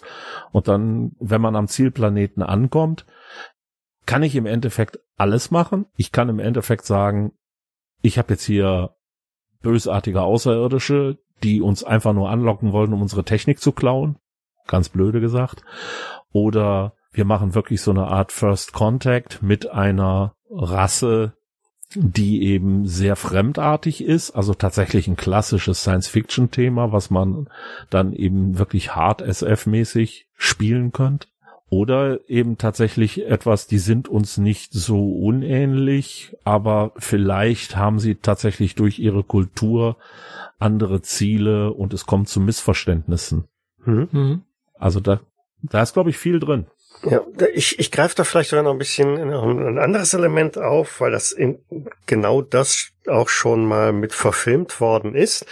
Und zwar in ähm, Star Trek. Da gibt's einen Film, in dem trifft die Besatzung auf Veacher. Das ist der erste. Ja, genau. Star Trek, der Film. The Slow Motion äh, Picture.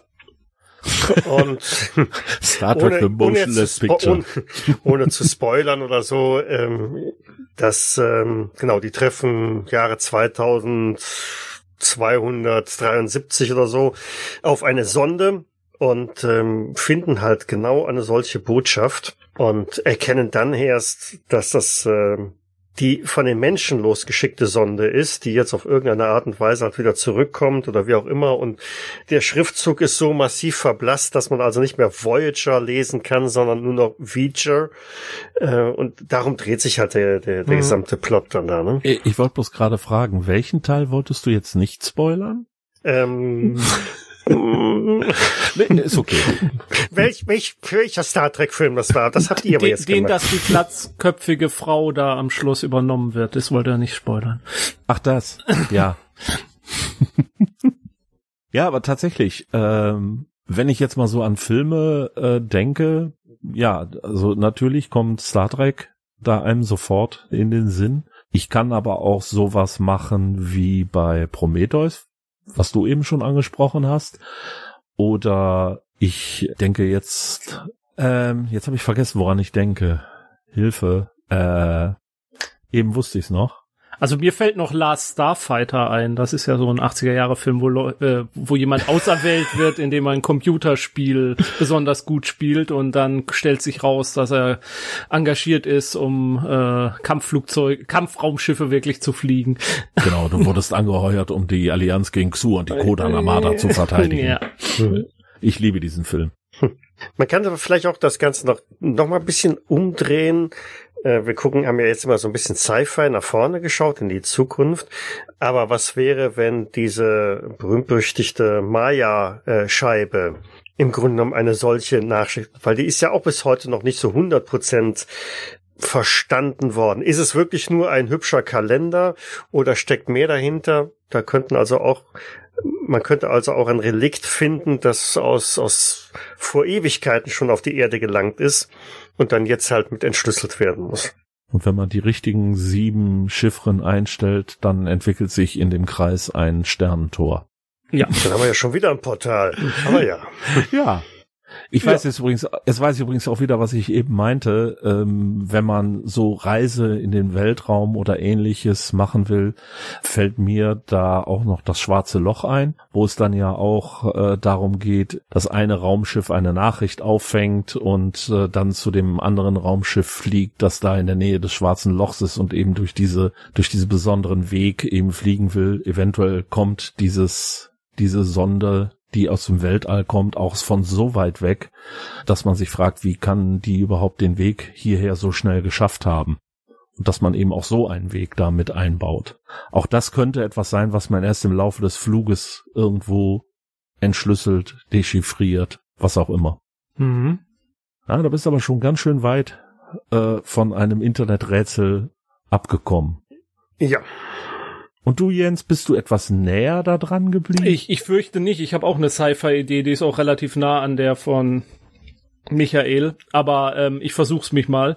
Also was ich äh, noch äh, faszinierend finde, äh, dieses diese Art von Rätseln mit den ähm, Informationen in Bildern und so zu verstecken, das äh, nennt sich ja Steganographie.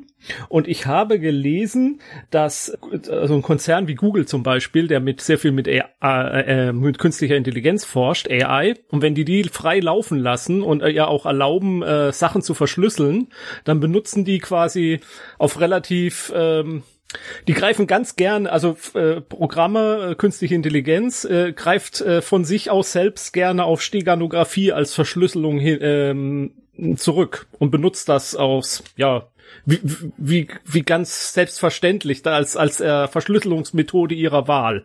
Das fand ich ganz interessant.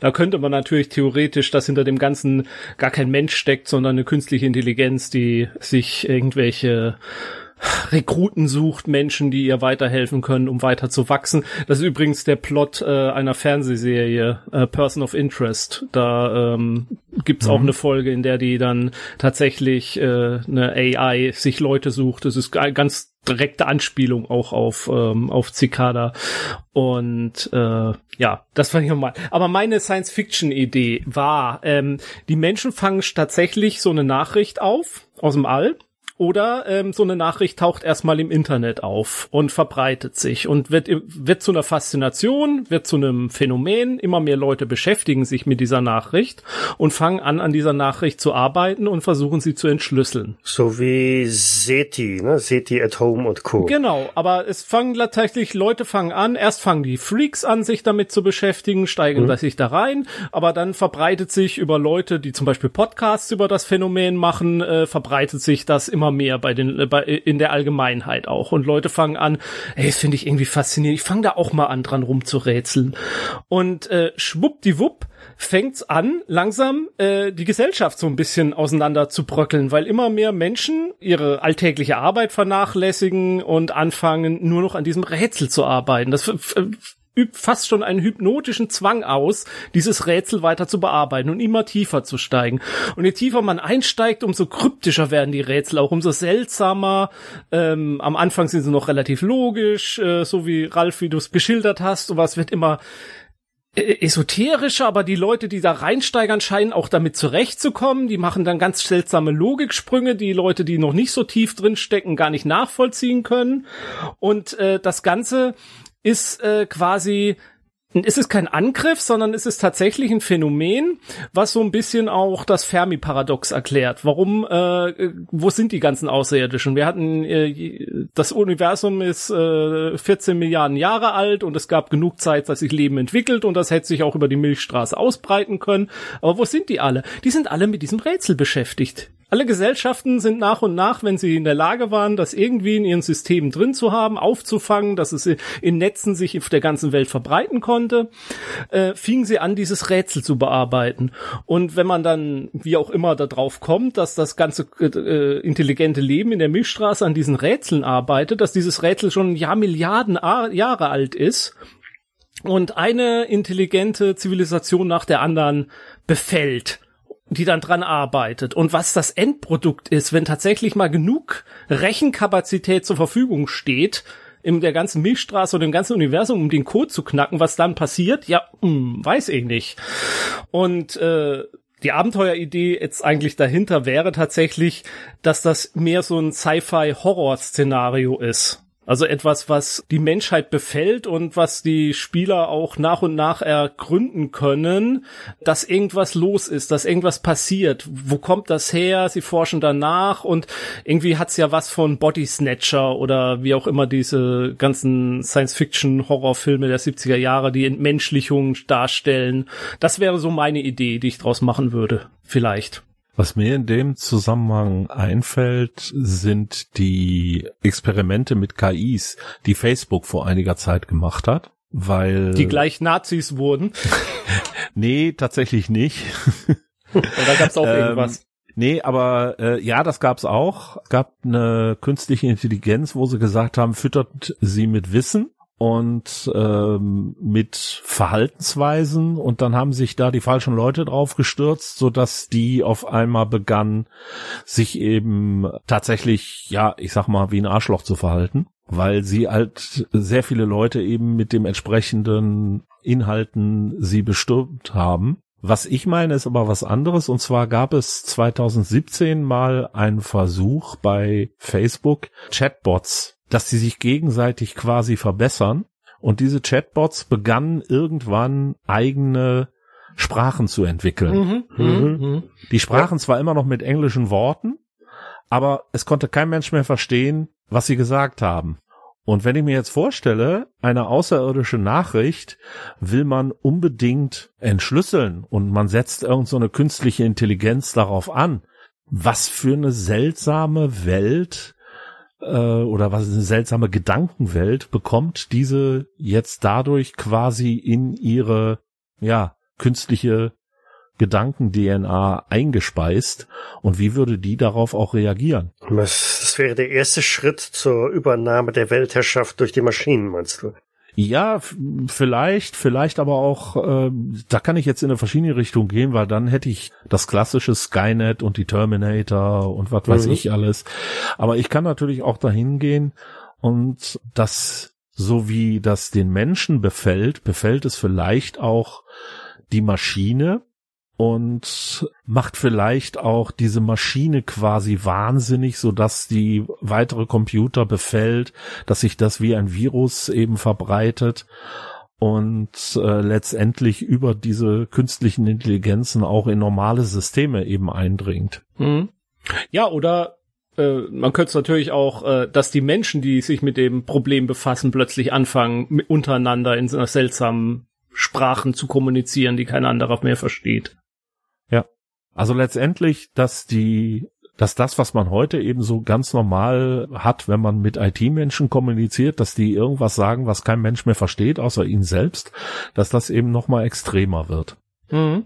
Und äh, die sprechen vielleicht tatsächlich dann in irgendwelchen, ja, seltsamen, ja, technischen Zungen oder wie auch immer. Ja, geht auch weit von Cicada als Thema weg. Naja, insofern wäre der, der, also der Ausgangspunkt wäre vielleicht der gleiche. Also, dass es dieses Phänomen gibt, aber dass dieses Phänomen sich halt immer weiter entwickelt. Also der Startpunkt könnte fast sogar fast, könnte sogar Cicada sein, nur passiert dann halt 2015 noch mehr und es ist nicht äh, einfach irgendwann Ruhe.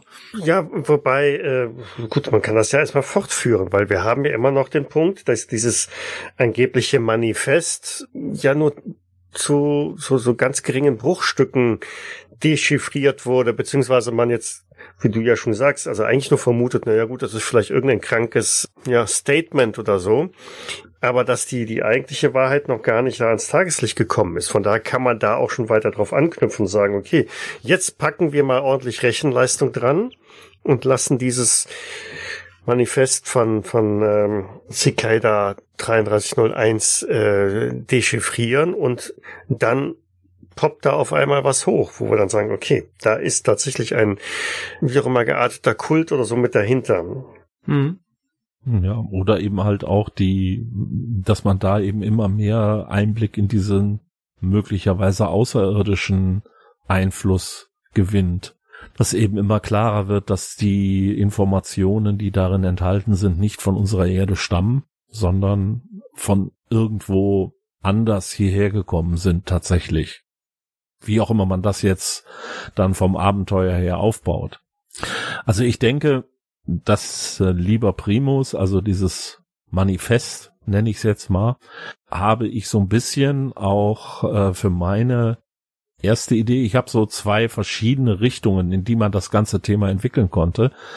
Und das lieber Primus war für mich also auch immer so der erste Gedanke, weil ich habe halt 56, ich glaube 56 Seiten sind's noch, die unübersetzt sind. Und jede dieser Seiten kann ja mehr oder weniger beliebige Informationen enthalten.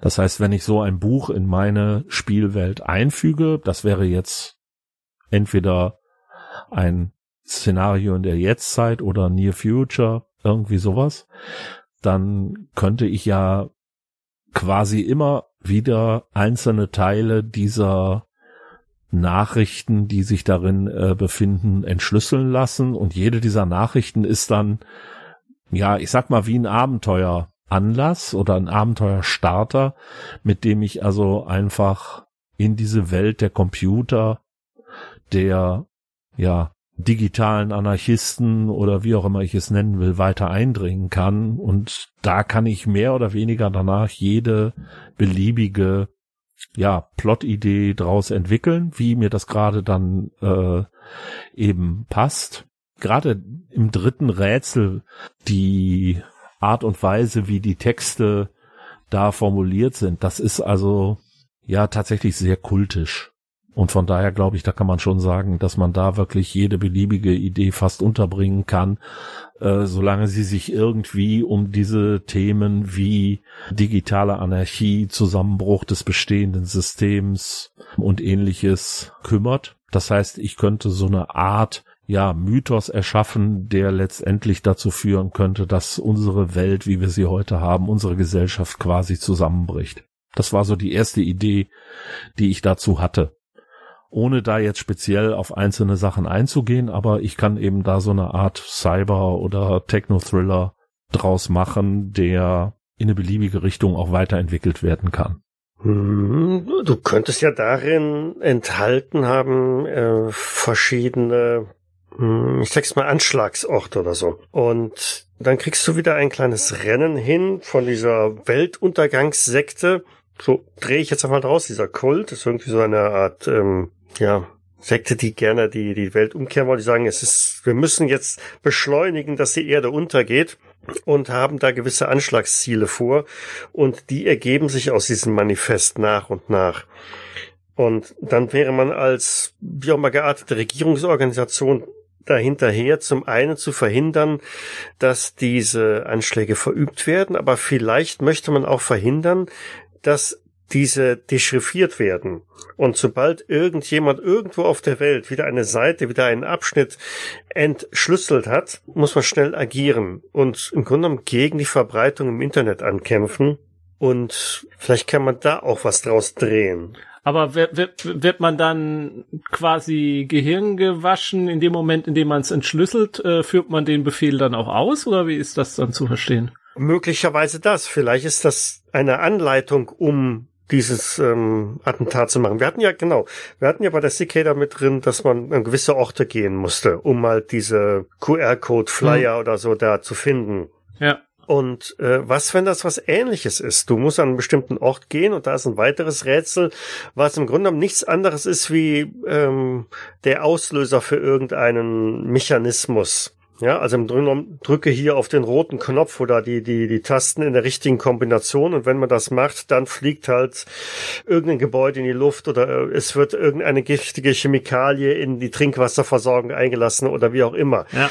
Als unbedarfter Rätselprofi möchtest du natürlich jetzt einfach nur das Geheimnis äh, erkennen gehst dahin, drückst auf diese Tastenkombination, die selbstverständlich eine Primzahl ist, und löst damit irgendwas Bösartiges aus. Ich weiß jetzt nur nicht, warum die, die den, also die, warum der Kult das so, so umständlich macht. Äh, warum hat, warum hat Cicada 3301 so ein komisches Rätsel produziert? Ja, nein, klar, aber ja, aber die könnten ja auch, wenn sie, wenn sie Bomben oder den Giftgas da einfach installieren, dann hätten sie ja auch einfach das zünden können, wann immer es ihnen passt. Also Klar, es ist so. Hätten Zeitzünder dran machen können. Deswegen, ja. mir fehlt noch so ein bisschen, noch, noch so dieser Haken, hm? warum sie es so, so machen. Das, da müsste noch ein bisschen was dahinter stecken. Ja, ja.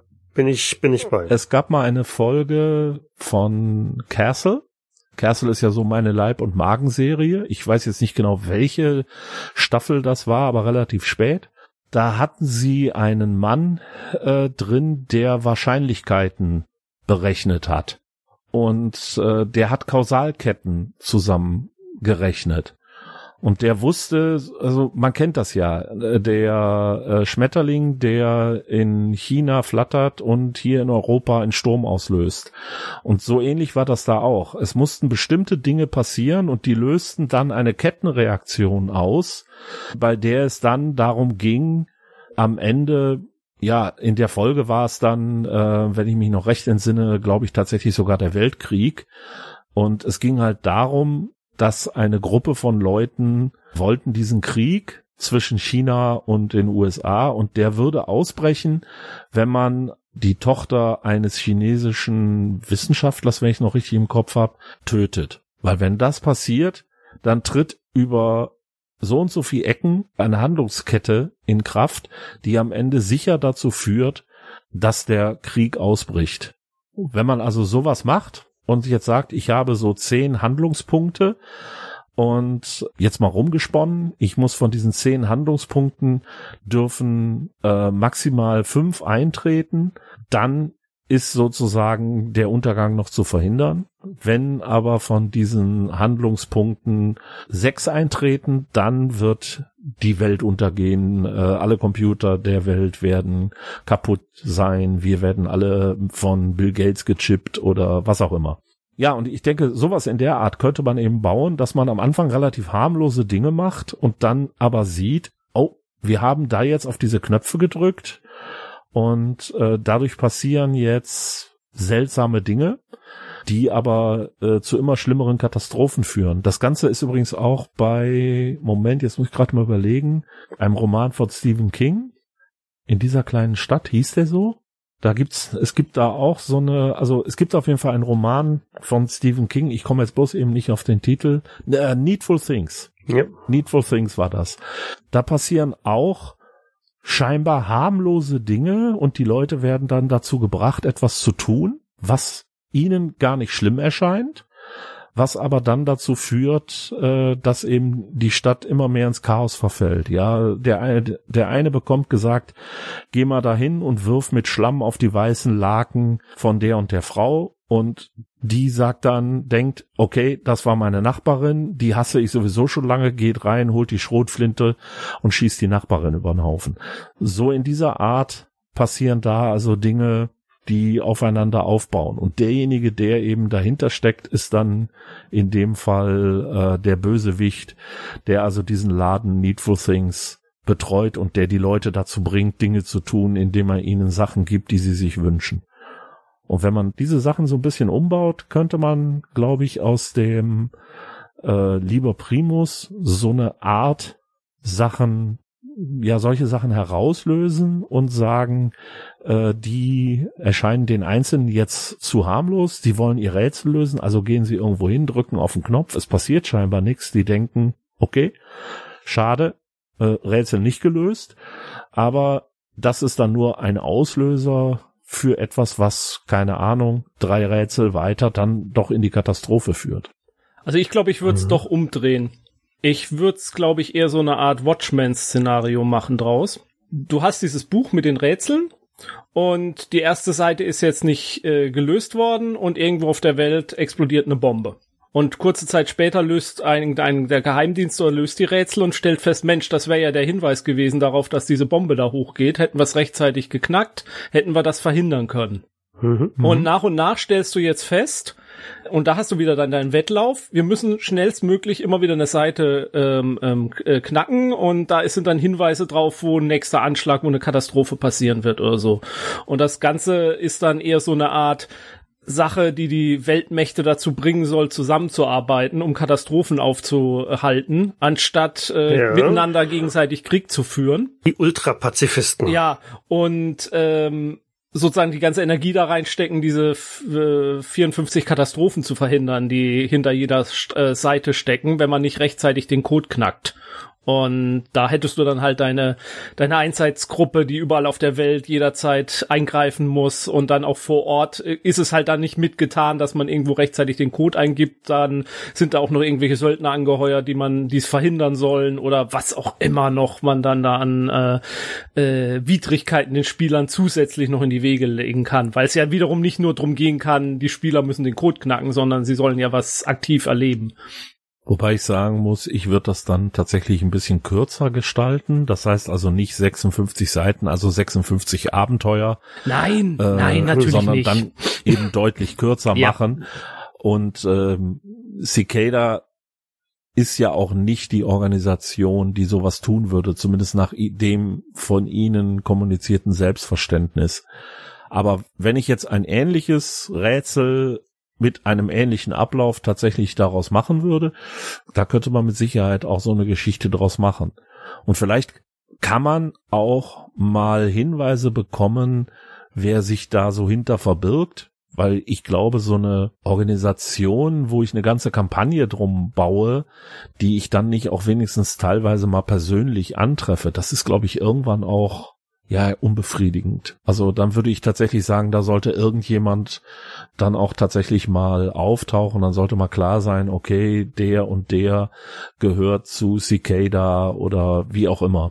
Ja, oder sie sollten halt Fehler machen, wie die Sache mit Tokio da mit dem Server. Also äh, das ist ja, ja. ist es ja nichts nervigeres als äh, äh, Bösewichter auch in Filmen, die total abgedreht komplizierte Pläne haben, die eins in eins immer durchlaufen und nichts äh, schief geht und so, äh, mhm. bis auf die letzten fünf Minuten, wo der Held sie dann ganz leicht besiegen kann.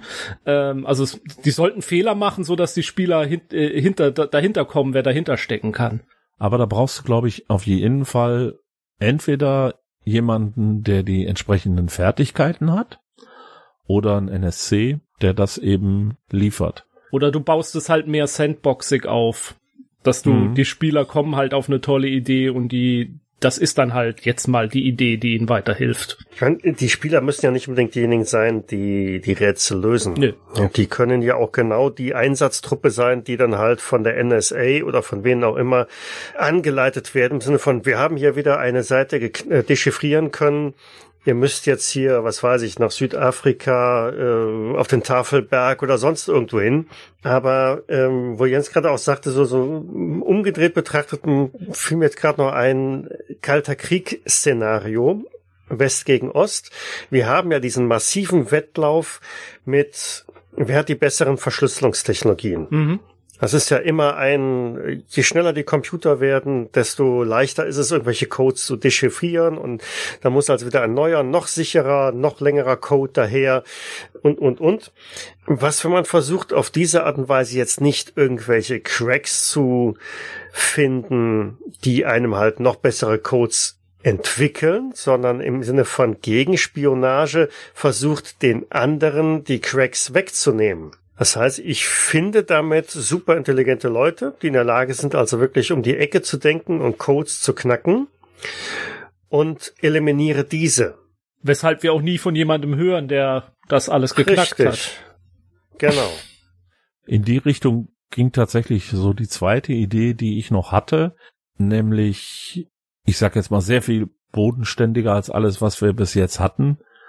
Einfach, dass einer der Charaktere einen Freund hat, der letztendlich die Rätsel von Cicada gelöst hat oder dessen, was ich in meiner Spielwelt als Cicada benutze, der sich jetzt aber da in einer Situation wiederfindet, die er nicht mehr beherrschen kann, die er nicht mehr ertragen kann. Das heißt, er nimmt vielleicht Kontakt zu mir auf und bittet mich darum, also als Charakter, die äh, ihn zu helfen, da wieder irgendwie rauszukommen.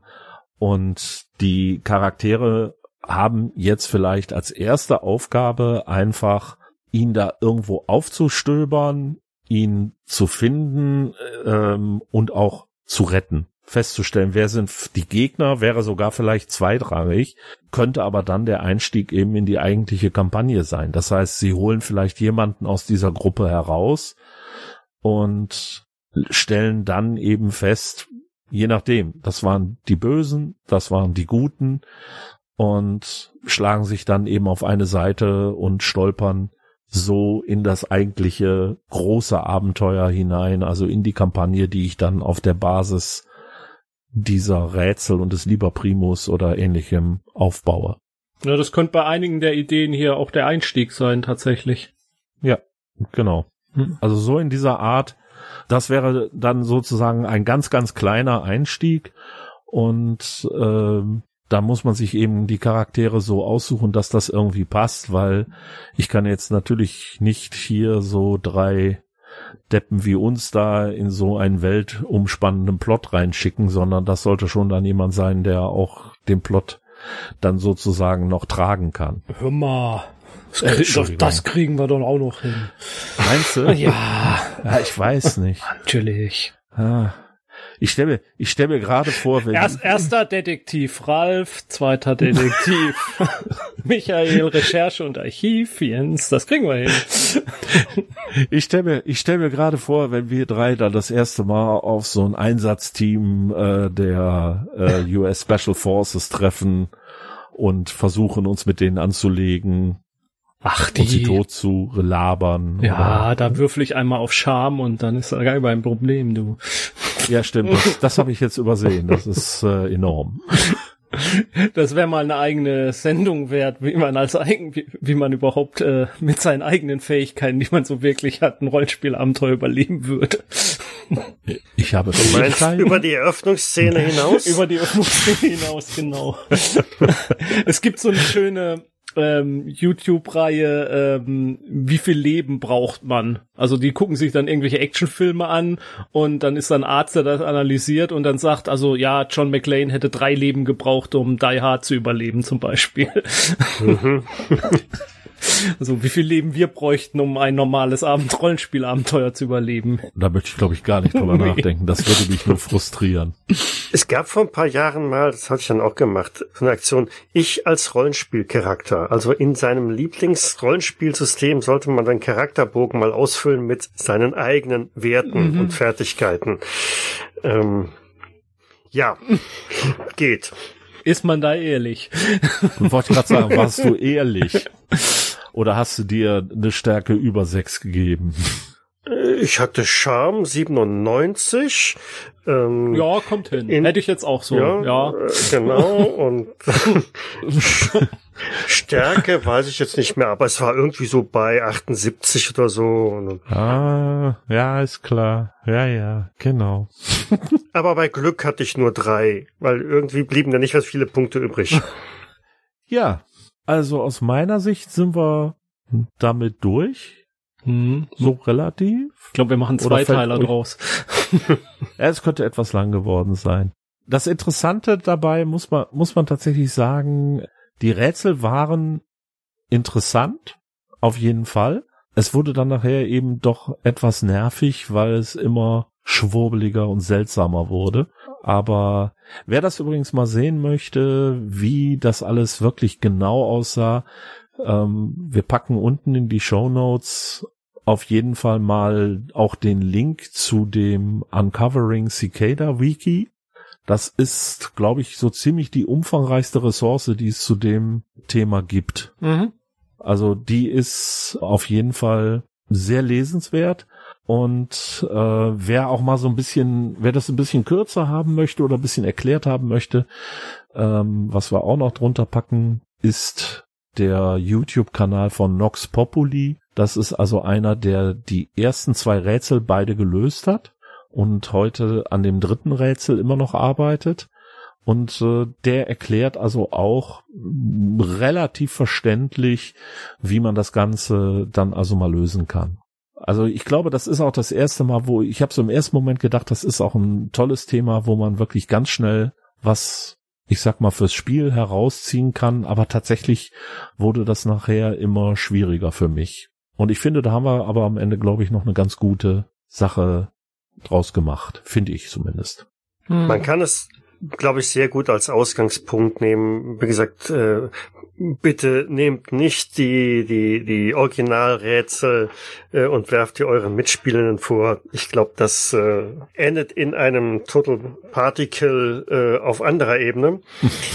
Aber ja, also ich glaube, wie man sie verwenden kann, ist tatsächlich als ähm, Ach, wie heißt das denn im Science-Fiction-Film, wenn jetzt immer, ähm, wenn irgendein Geschwafel kommt, das wissenschaftlich klingen soll? Ich komme jetzt nicht auf den Technobabble. Technobabble, danke. Dass man so eine Art Technobabble tatsächlich benutzen kann, dass man da Anregungen dafür holen kann, dass dann ah, halt, das auf jeden Fall, dass dann halt äh, der dein äh, du ihr spielt halt die James Bonds und äh, dein Q kommt dann an. Ich habe das analysiert und habe festgestellt, die auf dieser leeren Textseite sind doch Tabulatoren drauf und Leerzeichen und daraus konnte ich einen Binärcode entwickeln und so. Und das das gibt dem ganzen ein bisschen Flair dann. Also dafür hm. kann man sich, glaube ich, richtig. Da, da kann man es auch eins zu eins übernehmen teilweise. Das ist richtig. Hm. Das mit Sicherheit.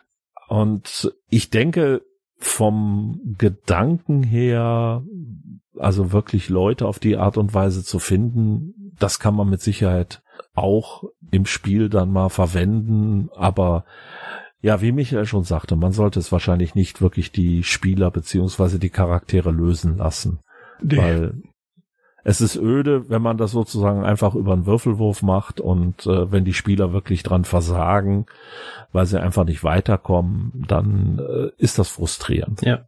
Also ich denke, da sollte man auf jeden Fall von absehen. Aber ich, ich finde, also mit dem Würfelwurf, wenn die jetzt sagen, da ist jetzt ein Dokument, das ist verschlüsselt und ich, ich würfel mal auf Intelligenz, ob ich draufkomme und du gibst dann als Spielleiter Erklärung ab, so ein bisschen als, äh, als Flavortext auch, ja, du guckst dir das näher an und dann stellst du fest, da ist das und das. Ich glaube, dafür, auch dafür kann man es in bestimmten Systemen benutzen. Also dann kannst du natürlich auch ein, ein klassisches Exit-Spiel nehmen. Ne? Und nimmst das halt, ähm, die, die Einzelelemente bindest du halt mit ein. Und wenn die Spieler nicht weiter wissen und dann kommt halt der Würfelwurf oder wie auch immer, dann sind es halt die Hilfekarten oder kleine Hilfestellungen, mhm. die du halt mitgibst, um das voranzubringen.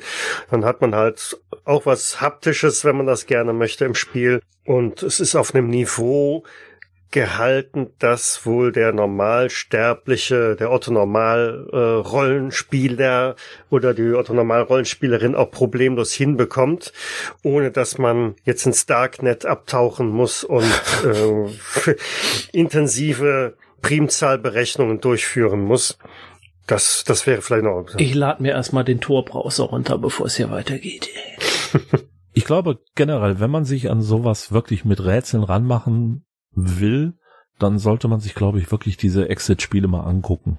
Weil wir haben ja schon ein paar davon jetzt gespielt und das gibt einem zumindest einen Einblick darin, wie man das schaffbar tatsächlich macht, eben durch Hinweise und äh, wie man das dann vorbereiten kann. Das muss ja nicht mit Karten sein, das kann ja auch sein, dass ich die Hinweise einfach so gebe, aber so können die Spieler dann eben auch tatsächlich das Rätsel letztendlich mit meiner Hilfe als Spielleitung lösen. Mhm. Soll ich euch übrigens mal was sagen? Was, dass wir jetzt schon über zwei Stunden äh, hier auf der Tonspur haben? Du hast vergessen, die Aufnahme ich. zu starten.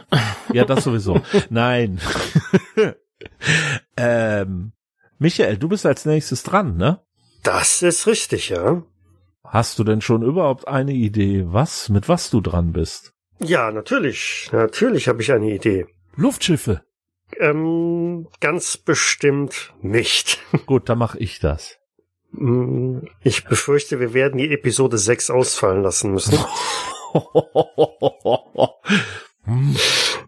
Nein, also wir werden mit großer Wahrscheinlichkeit wieder ein gutes Stück in die Vergangenheit reisen, allerdings nicht so weit wie in der ersten Folge, aber sicherlich weiter als ähm, in der zweiten Folge. da ist ja das jetzt richtig eingenordet, da weiß man es fast schon. Ja, natürlich. Im, im ja Grunde genommen hast du damit jetzt alles verraten und wir können eigentlich direkt das nächste Thema machen. Oh scheiße, dann bin ich echt dran. ja, und für die, die es immer noch nicht begriffen haben, die Jahreszahl ist garantiert eine Primzahl. Also von daher. Wir könnten ja ein Rätsel aufstellen, aus dem sich ergibt, was das nächste Thema ist. Oh ja, mach mal ein Rätsel, Michael.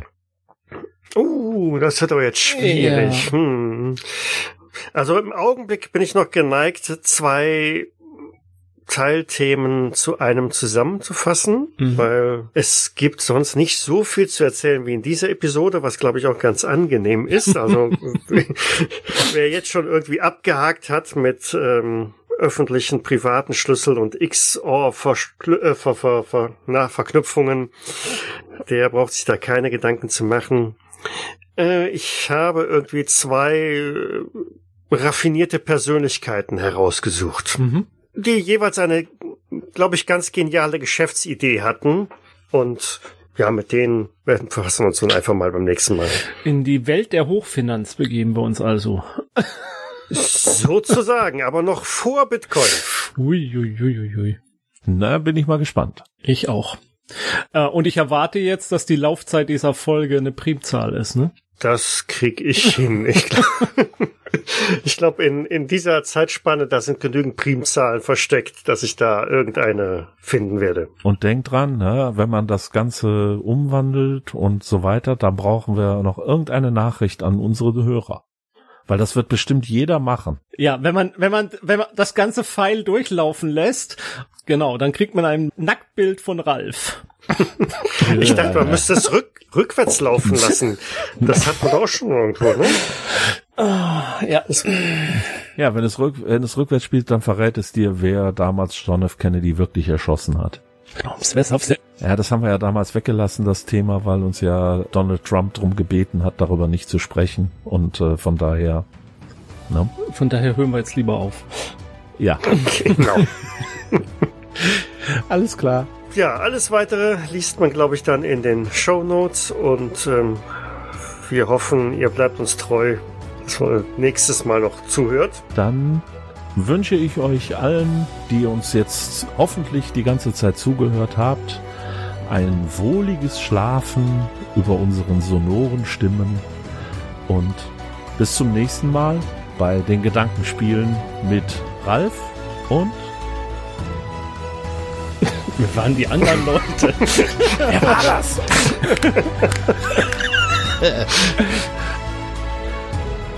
Na?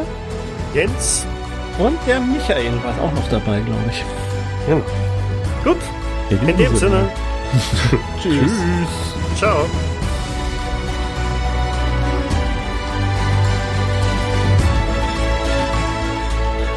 Aber im Großen und Ganzen ist Stand jetzt seit 15 Jahren äh, zum einen der, der letzte fünf. Code. Ja, genau, danke. Stand ist jetzt ist also, dass äh, seit fünf Jahren. Es sei denn, die Folge erscheint erst in zehn Jahren. Dann kannst du bei 15 bleiben. Ja, wenn ich so auf den Timecode schaue, dann sind die Chancen sehr groß, dass das so lange dauert.